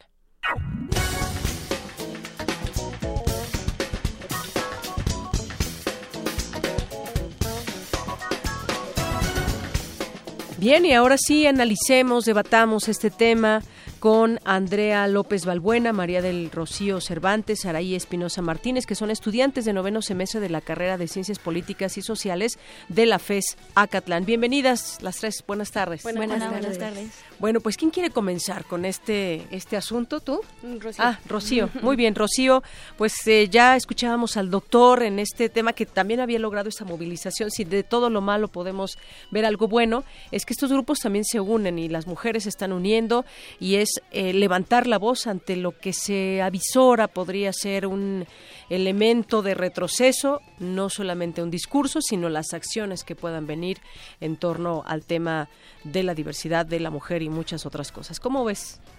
Pues yo rescato precisamente la, la opinión del doctor Javier Urbano y creo que Trump lo que ha logrado es despertar una era de revolución social nunca antes vista, donde ya la sociedad despierta al darse cuenta que pues que este nuevo gobierno hace que sus derechos se vean violentados y alza la voz en pie de lucha. Creo que el claro ejemplo está la marcha del 21 de enero, que causó un gran impacto. Fue una marcha durante fue una marcha en contra del clasismo y racismo que, que amenaza el gobierno de Trump, pero también contra la misoginia, que fue como el parteaguas de esto. Eh, fue organizada por feministas líderes quienes planearon pues lo que hoy vemos como un resultado exitoso y nos dieron un mensaje de, de resistencia, pero sobre todo de defensa de sus derechos, porque protestan no solo en la defensa de los derechos de reproducción, sino los de inmigración, los derechos civiles. Y pues es por eso que muchas personas de todas las razas, de los géneros y edades eh, se sumaron. Fue una, una marcha con una gran capacidad de organización, una movilización masiva, pero con un mensaje unánime, una, este, una petición eh, a, precisamente al gobierno de Trump que no las deje a un lado. Creo yo que, como, como nos decía el doctor, es de todo lo malo algo bueno. Creo que es, un, es una oportunidad de no vernos diferenciadas como, como latinas, este, afroamericanas, qué sé yo, pero el punto es que somos mujeres y tenemos en pie de lucha y creo que es un movimiento que, que se ha sumado a nivel mundial. Muy bien, gracias Rocío. ¿Quién más quiere hablar al respecto? Adelante, Saray. Saraí. Este, bueno, me parece muy interesante porque las mujeres y en su papel en la presidencia de Trump se ha visto que durante su vida de este señor como empresario, como candidato, como presidente, Donald Trump se ha logrado una cosa, que es la legitimidad del desprecio y el abuso que este hombre ha mostrado hacia las mujeres. Es una situación y es una realidad, pero aparte es una realidad que se tiene que aceptar y se tiene que interpretar. Hay que tener muy en claro que Trump no es totalmente el problema de Estados Unidos, ni la enfermedad que lo acongoja, es un síntoma de la sociedad estadounidense que nunca se ha venido, nunca se ha podido curar de una dolencia que se llama discriminación. Muy bien, gracias, gracias eh, Saraí por esta participación y ahora nos vamos contigo, Andrea. Pues creo que como, como menciona Sara, no solo, bueno, yo lo veo así, no solo son problemas de la comunidad estadounidense, ¿no? Creo que el odio, los prejuicios, el racismo son problemas que tenemos a nivel mundial.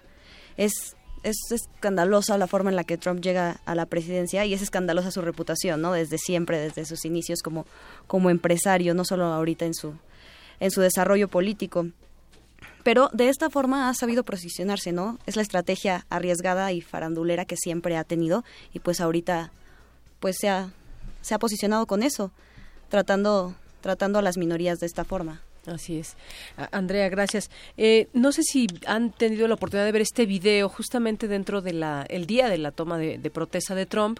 Venía con su esposa. En algún momento, me parece que ya había, es el, el momento previo a la toma de protesta donde está eh, Melania atrás de él, voltea y algo le dijo, algo le mencionó, ella tenía una gran sonrisa y de pronto pues se ve cómo se desdibuja esa sonrisa de su rostro. Eso nos, di- nos dice más que mil pala- palabras, ¿no? De la situación como eh, que él con una palabra, con un gesto, tiene de controlar a su, a su propia mujer y, y llevarla a ese extremo de desdibujarle una sonrisa. Cuando era un día, un día alegre, un día pues bueno, yo me imagino un día alegre para, para su familia, sobre todo. Eh, vimos eso y, eso nos dice mucho, nos dice mucho.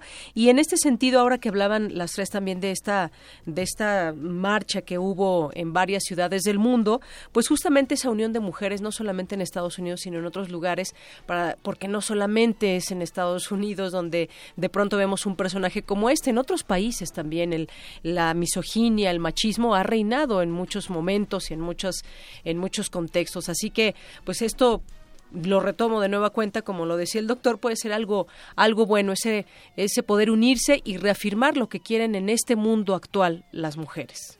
¿Qué, qué más decir de todo esto? Bueno, Eh, lo que mencionabas un poquito de Melania, este me parece muy interesante, porque incluso llegó una entrevista de Trump donde él acepta que se arrepiente de haber introducido a Melania como parte de la de su empresa en los negocios, cuando ella tenía que haber estado dentro de la familia, o sea que sus pláticas se desvían a negocios y es algo que él acepta que como mujeres no debe de pasar.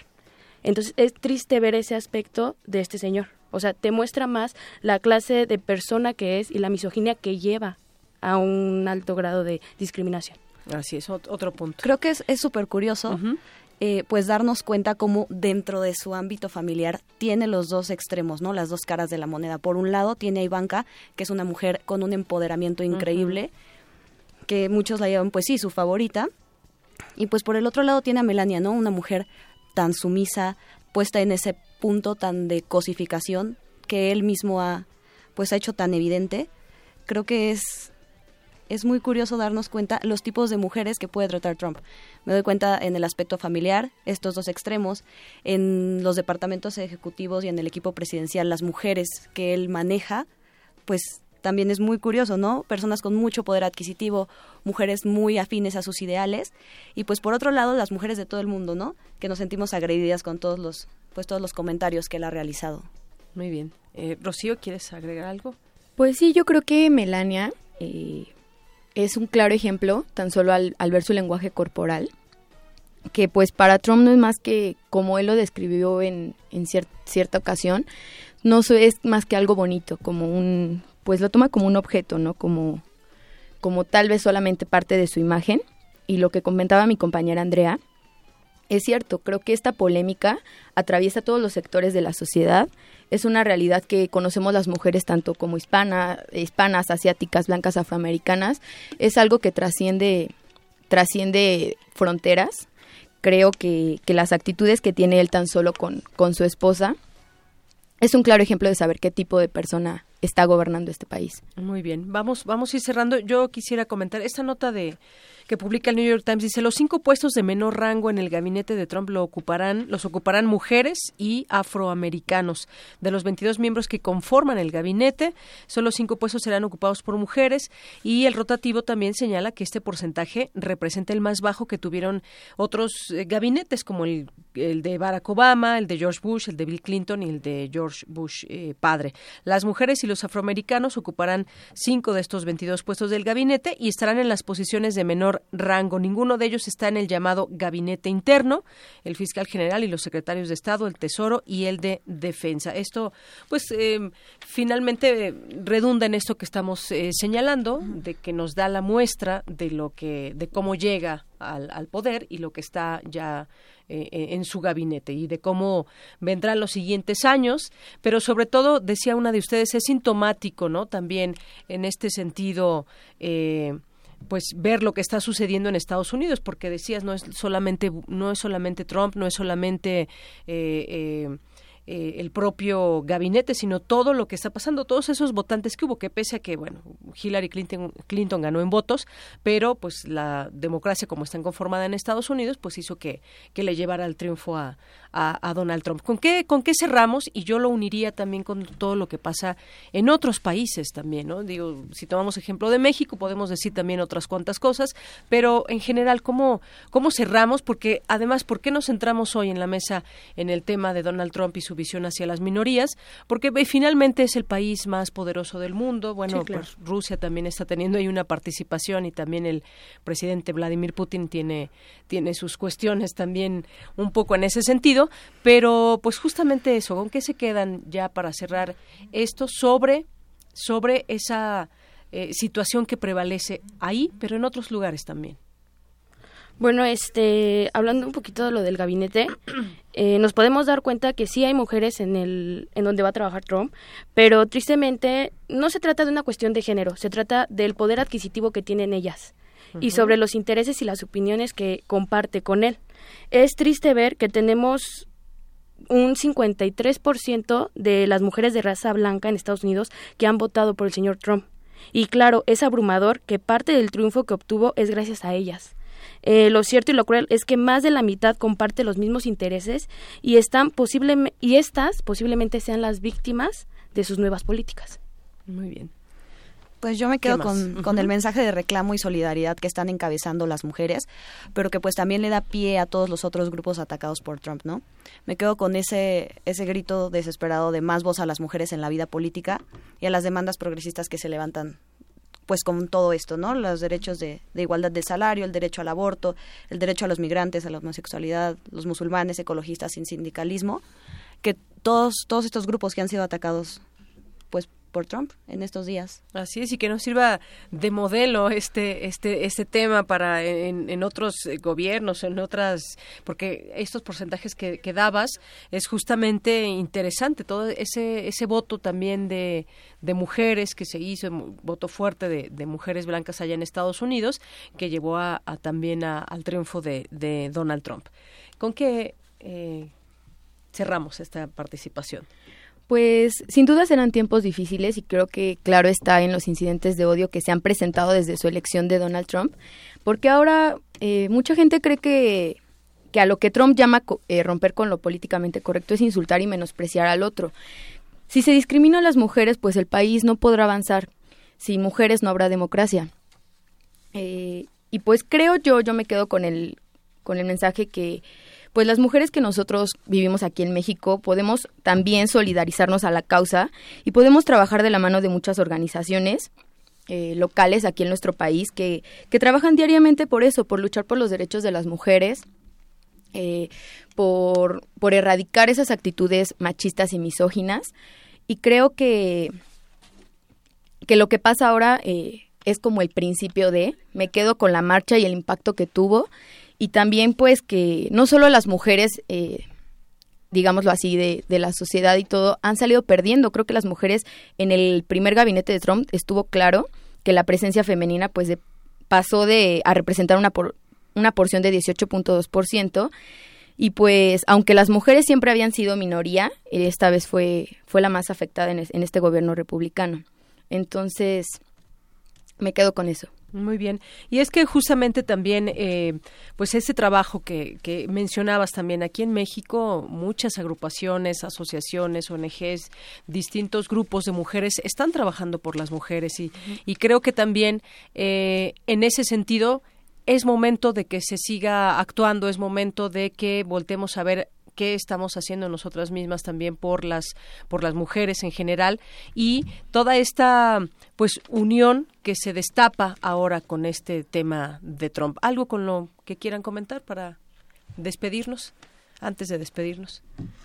Pues creo que el impacto de las decisiones que tome Trump, rápidamente comento lo que pasó el, el lunes, Ajá. donde Donald Trump, eh, donde Donald Trump firma el decreto por el cual ya este no va a proveer de fondos a las organizaciones que, que estén, pues obviamente, en- apoyando el aborto. Entonces me y la educación sexual y la reproductiva y demás, ¿no? No solamente Y creo yo aborto. que Ajá. esa, esa decisión tiene mucho, mucho de qué hablar. Fue un gran impacto al hacerlo en los primeros días de su mandato, a los dos días de, de la marcha que hubo. Este, el impacto que puede tener esta decisión es muy serio, pero yo creo que también la esperanza es muy grande, que la resistencia va a ser fuerte y que la el posicionamiento de la mujer a nivel global está mostrando su fuerza y pues sus posibilidades. Precisamente lo que pasaba, venía checando hace unas horas que la ministra holandesa de Cooperación para el Desarrollo ya tomó la iniciativa de crear un fondo internacional para ofrecer este pues a los países en vías de desarrollo el acceso a la información, eh, a los métodos anticonceptivos y pues obviamente el aborto. Creo que menciona algo muy importante que lo que de Donald Trump tal vez hasta sataniza, que es la, la prohibición de la, del aborto, pues les está negando algo muy importante a las mujeres, el derecho a decidir sobre su propio cuerpo. Entonces, si ya vimos que alzó la voz eh, esta ministra holandesa, creo que, como lo dije, es el principio de, de un movimiento muy fuerte. Así es. Bueno, eso, eso que tomas, eh, que tocas es un tema muy importante también, este recorte de fondos eh, federales que, van normalmente a todas estas ONGs y que permiten llegar a cada vez más mujeres y llevar, no solamente en Estados Unidos, sino fuera de, para eh, llevar información, que es una herramienta muy importante en estos tiempos para las mujeres, para, pues hay muchos problemas desde el embarazo adolescente, eh, el tema del aborto, cómo se aborda también, no es solamente da dinero para promover el aborto, no, sino esa, esa educación sexual. Se hablaba incluso también del, del, del VIH, que a final de cuentas debemos de contar con esta información. Y entre más, más jóvenes las personas, pues mejor. Y creo que esto pues qué bueno que lo toca aquí la compañera, porque es un, un, un, gran tema también que aquí habíamos platicado en este espacio. Pues yo les quiero agradecer muchísimo a Andrea López Balbuena, a María del Rocío Cervantes, a Saraí Espinosa Martínez, estudiantes de noveno semestre de la carrera de Ciencias Políticas y Sociales de la FESA Catlán, que nos hayan acompañado y les agradecemos mucho sus comentarios, sus puntos de vista, pero sobre todo pues la información que ustedes hacen como universitarias. Muchas No, gracias. gracias. Gracias. Hasta luego. Son las 2 con 38 minutos. Para nosotros, tu opinión es muy importante. Síguenos en Facebook como Prisma RU. Prisma RU. Queremos conocer tu opinión. Síguenos en Twitter como arroba PrismaRU. Olha que coisa mais linda, mais cheia de graça. Ela, menina que vem e que passa, num doce balanço, caminho do mar. Moça do corpo dourado do sol de Ipanema, o seu balançado é mais que um poema. É a coisa mais linda que eu já vi passar. Estou tão sozinho. Ah, porque tudo é tão triste. Ah, beleza que existe. A beleza que não é só minha, que também passa sozinha. Ah, se ela soubesse que passa, o mundo sorrindo se enche de graça e fica mais lindo por causa do amor.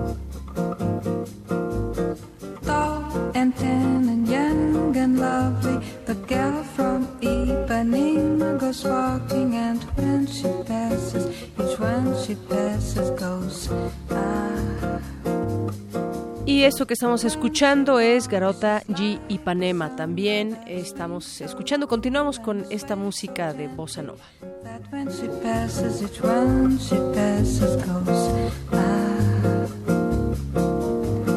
Oh, but he watch so sadly.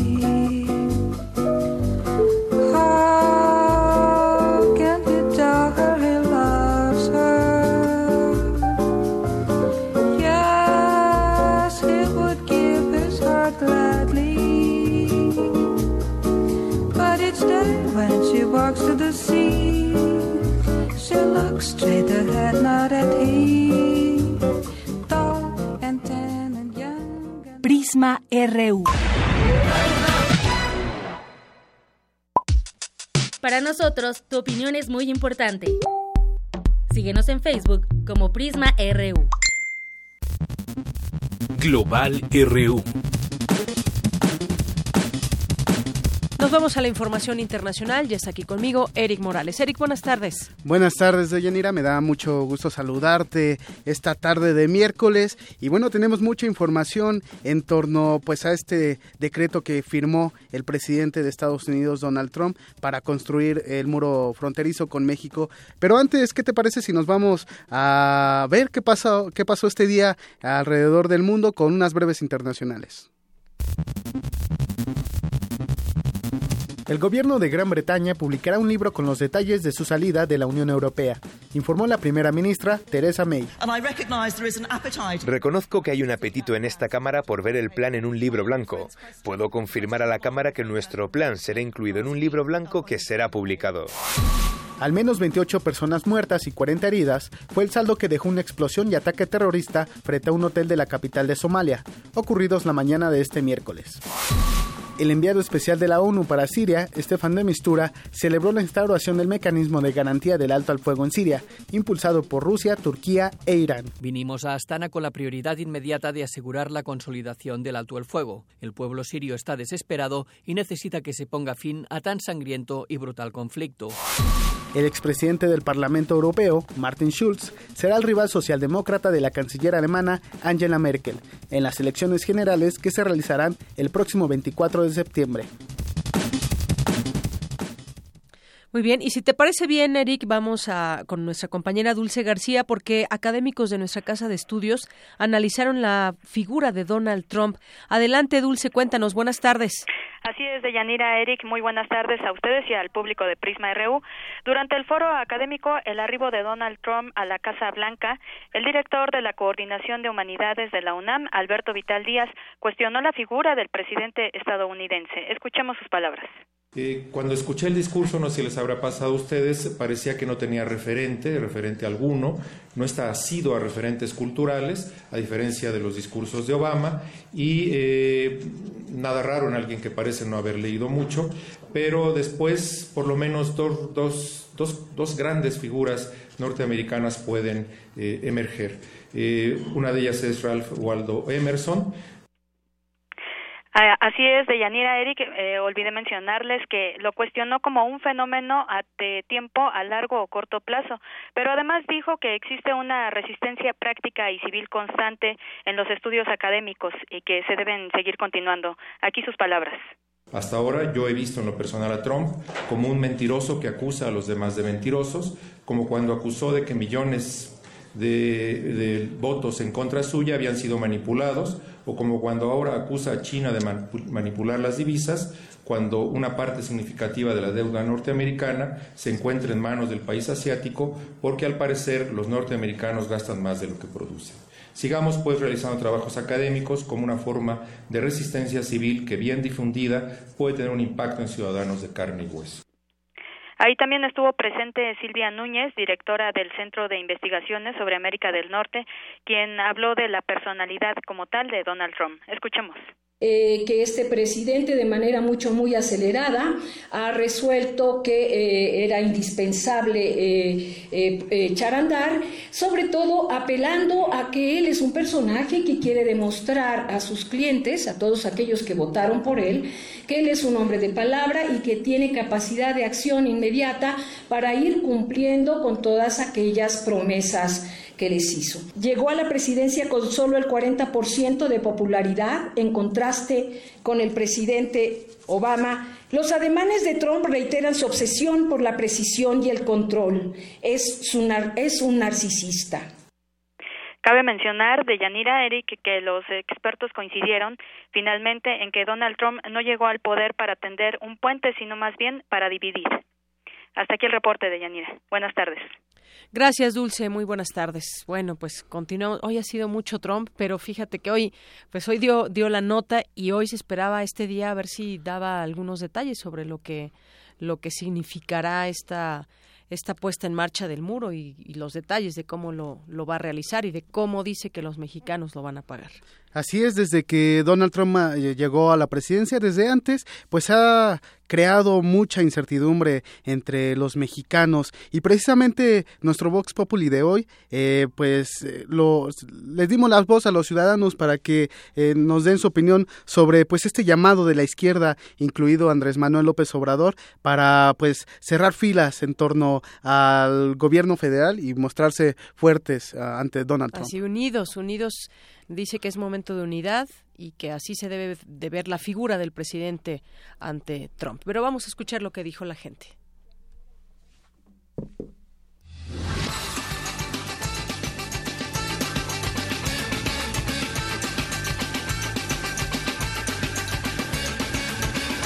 Pues eh, no me parece.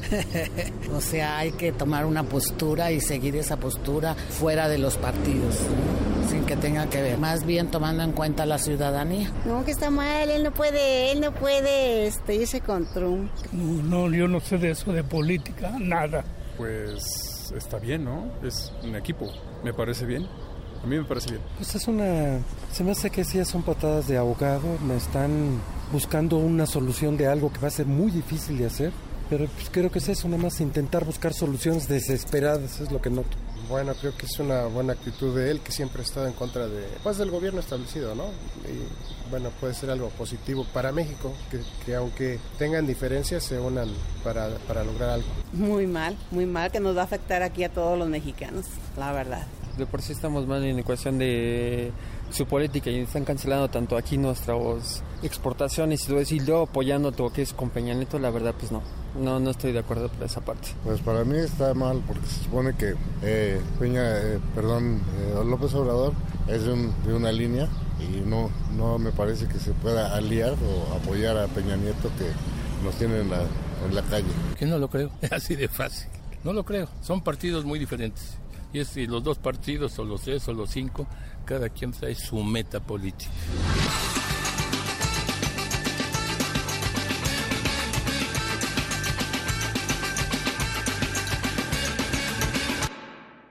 Bueno, pues ahí está lo que opina la gente en torno a lo que pidió López Obrador.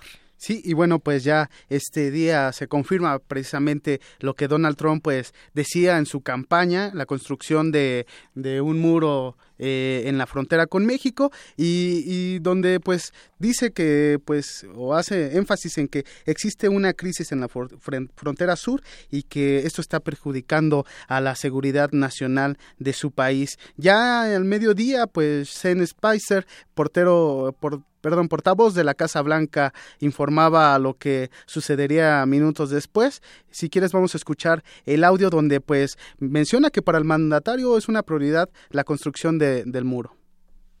Y el principal es construir el muro en la frontera sur. Esto es más que una promesa de campaña. Es algo de sentido común.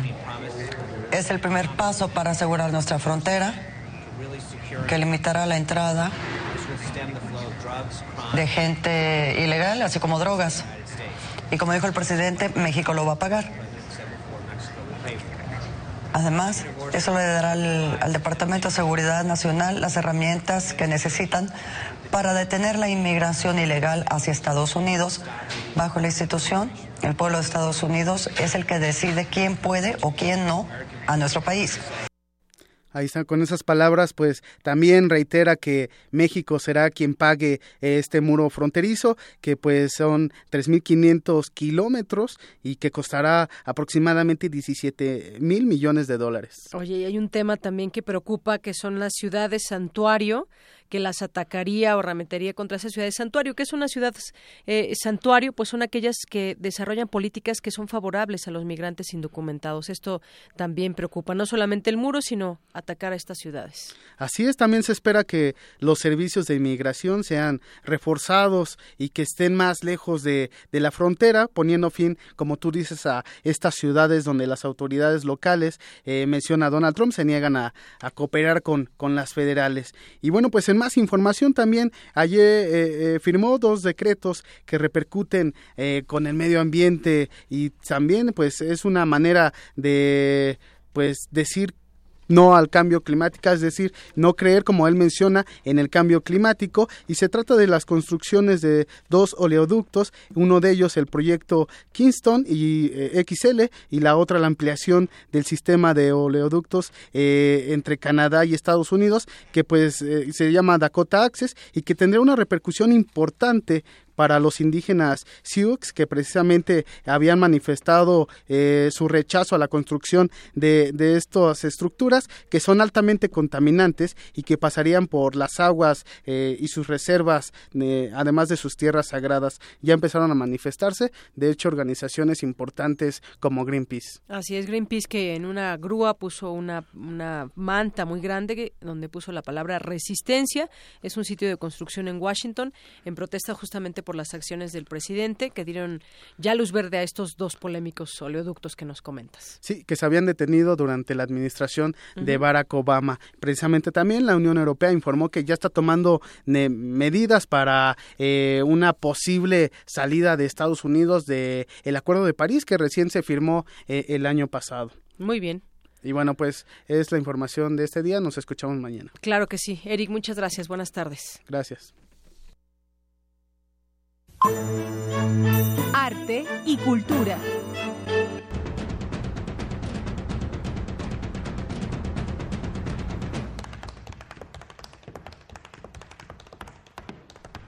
Y vámonos a la cultura con Tamara Quiroz. Tamara, buenas tardes. Deyanira, buenas tardes. Nuevamente te saludo con mucho gusto. Con este ritmo iniciamos la sección cultural de hoy para platicarles de un evento internacional importante en el ámbito artístico. Se trata de Lord of the Dance Dangerous Games. En la línea nos acompaña el doctor Jaime Salinas, director ejecutivo nacional de la organización ORT de México y vocero de este espectáculo. Bienvenido, doctor Salinas. Gracias, gracias Tamara. Un saludo a ti y a todo tu auditorio. Muchísimas gracias. Cuéntanos, por favor, cómo llega Lord of the Dance a México. Pues bueno, Lord of the Dance eh, lleva 20 años de éxito alrededor del mundo y para celebrar estos 20 años de éxito, su creador, Michael Flatley, decidió renovar el espectáculo. Un espectáculo que ha sido muy exitoso, pero que ya le hacía falta traerlo al siglo XXI. Y entonces creó esta nueva versión que se llama Juegos Peligrosos y decidió que quería hacer una gira mundial para presentar este nuevo espectáculo como parte de la celebración de los 20 años. Muy bien. El espe- dime, dime. Son más de 40 bailarines en escena. Son más de 40 bailarines en escena. Además de los bailarines, hay música en vivo, hay algunos músicos, hay cantantes en vivo y hay una trama, hay una historia detrás de, de Lord of the Dance. Entonces podríamos pensar que esto es una combinación de un musical con un espectáculo de danza y con una obra de teatro, ¿no? Todo al mismo tiempo. Un eh, espectáculo multidisciplinario y además tienen eh, como bailarín principal a James Keegan. Así es, James Keegan, que, que es eh, un extraordinario bailarín, lleva bailando desde los cuatro años. Así es. Es eh, un muchacho que, que ha hecho carrera con Lord of the Dance y que, bueno, hoy en día está considerado uno de los mejores bailarines de, de danza irlandesa en el mundo. También hay que mencionar algo muy importante, doctor Salinas. eh, participa con ustedes un mexicano, un bailarín mexicano de Jalisco, si no mal recuerdo. Es correcto, Luis Sánchez, Ujú. eh, Luis Sánchez que es parte de la compañía de Lord of the Dance, que está yendo a las giras internacionales y que tenemos el orgullo de, de que sea mexicano y que va a estar bailando durante las tres semanas de gira aquí en México. Doctor Salinas, ¿dónde y cuándo podemos eh, disfrutar de este espectáculo? Con mucho gusto te comento, Tamara. El- la gira comienza en la Ciudad de México el jueves 9 de febrero. Vamos a estar en el Auditorio Nacional del 9 al 12 de febrero. Terminando eh, la Ciudad de México, pues hay una gira por ocho ciudades, Querétaro, San Luis Potosí, León, Aguascalientes, Guadalajara el 19 de febrero. De ahí nos vamos a Puebla, eh, Pachuca y terminamos en Monterrey el 25 de febrero. Es una, una buena gira de Yanira para nuestro auditorio, para que acudan. Y de Yanira Jaime, si me permiten, tenemos tres pases dobles para nuestro auditorio para la función de este jueves 9 de febrero en el Auditorio Nacional a las 8.30 de la noche. Y doctor, se van a ir a los primeros tres que nos hablen al 55 36 43 39. Excelente, excelente. Esperemos verlos ahí a ellos y, a todo auditorio, ¿no? Eh, hay boletos para, para todos los bolsillos y, se están vendiendo muy rápido, así que apúrense eh, en, el, en, el, eh, en la taquilla del auditorio y en cualquier centro que más se los pueden adquirir. Excelente. Lord of the Dance, Dangerous Games, presente en el Auditorio Nacional, un, un espectáculo artístico y cultural de Yanira que no nos podemos perder. Muchísimas gracias, doctor Jaime eh, Salinas, por esta entrevista y por la invitación. Gracias, Tamara de Yanira, que estén muy bien, muy buena tarde. Hasta luego. De Yanira, nos escuchamos tardes. mañana. Muy buena tarde. Hasta mañana, Tamara. Muy buenas tardes. 2 con 55. Zarpazo RU.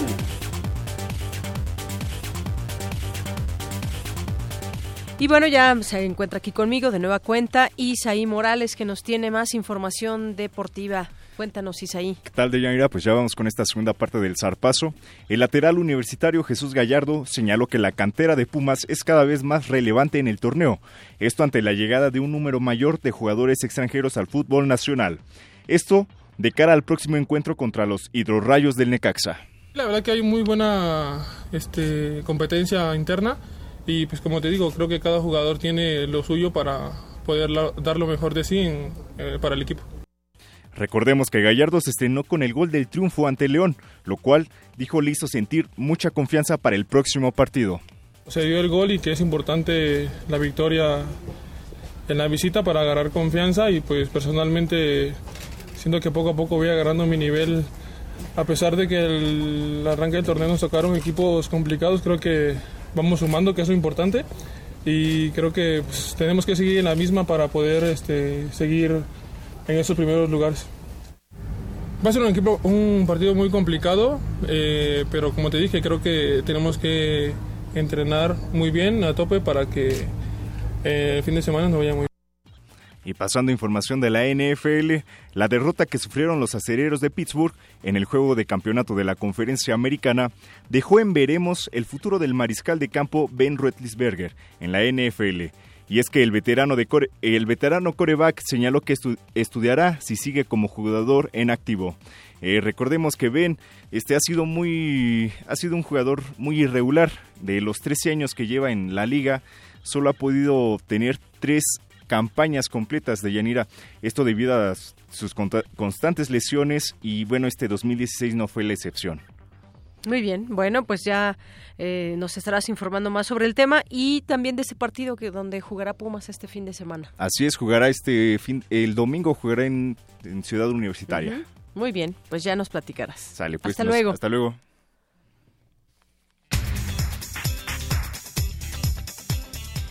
Y no nos podemos ir sin nuestro resumen final con, en esta ocasión, con mi compañera Virginia Sánchez. Vicky, buenas tardes. Hola, ¿qué tal? Muy buenas tardes. En entrevista para Prisma RU hablamos con Santiago Roel, director y fundador de Semáforo Delictivo, sobre el incremento de la inseguridad en México durante el año pasado tenemos una estrategia totalmente fallida en el país, en donde pretendemos seguir pues, combatiendo un mercado con policías, cuando en ningún país del mundo se ha logrado esto.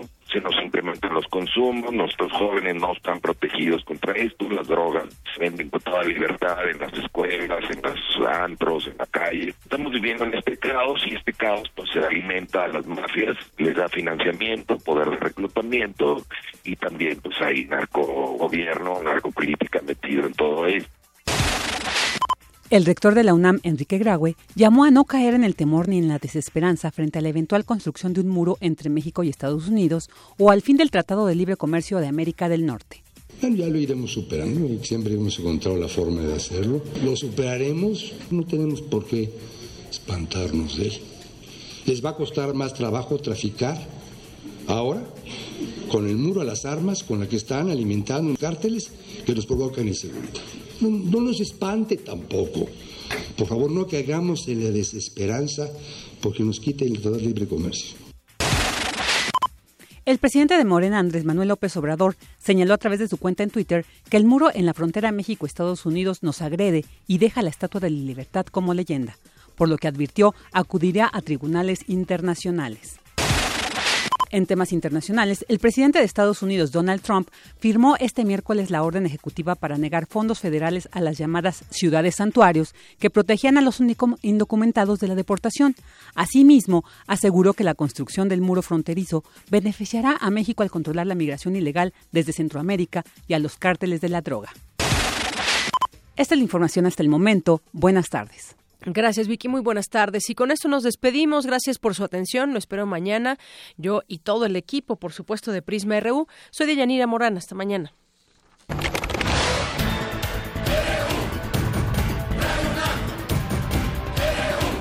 Prisma RU. Los perfiles del acontecer universitario de México y el mundo en una frecuencia. De lunes a viernes, de una a 3 de la tarde. Radio UNAM, clásicamente informativa.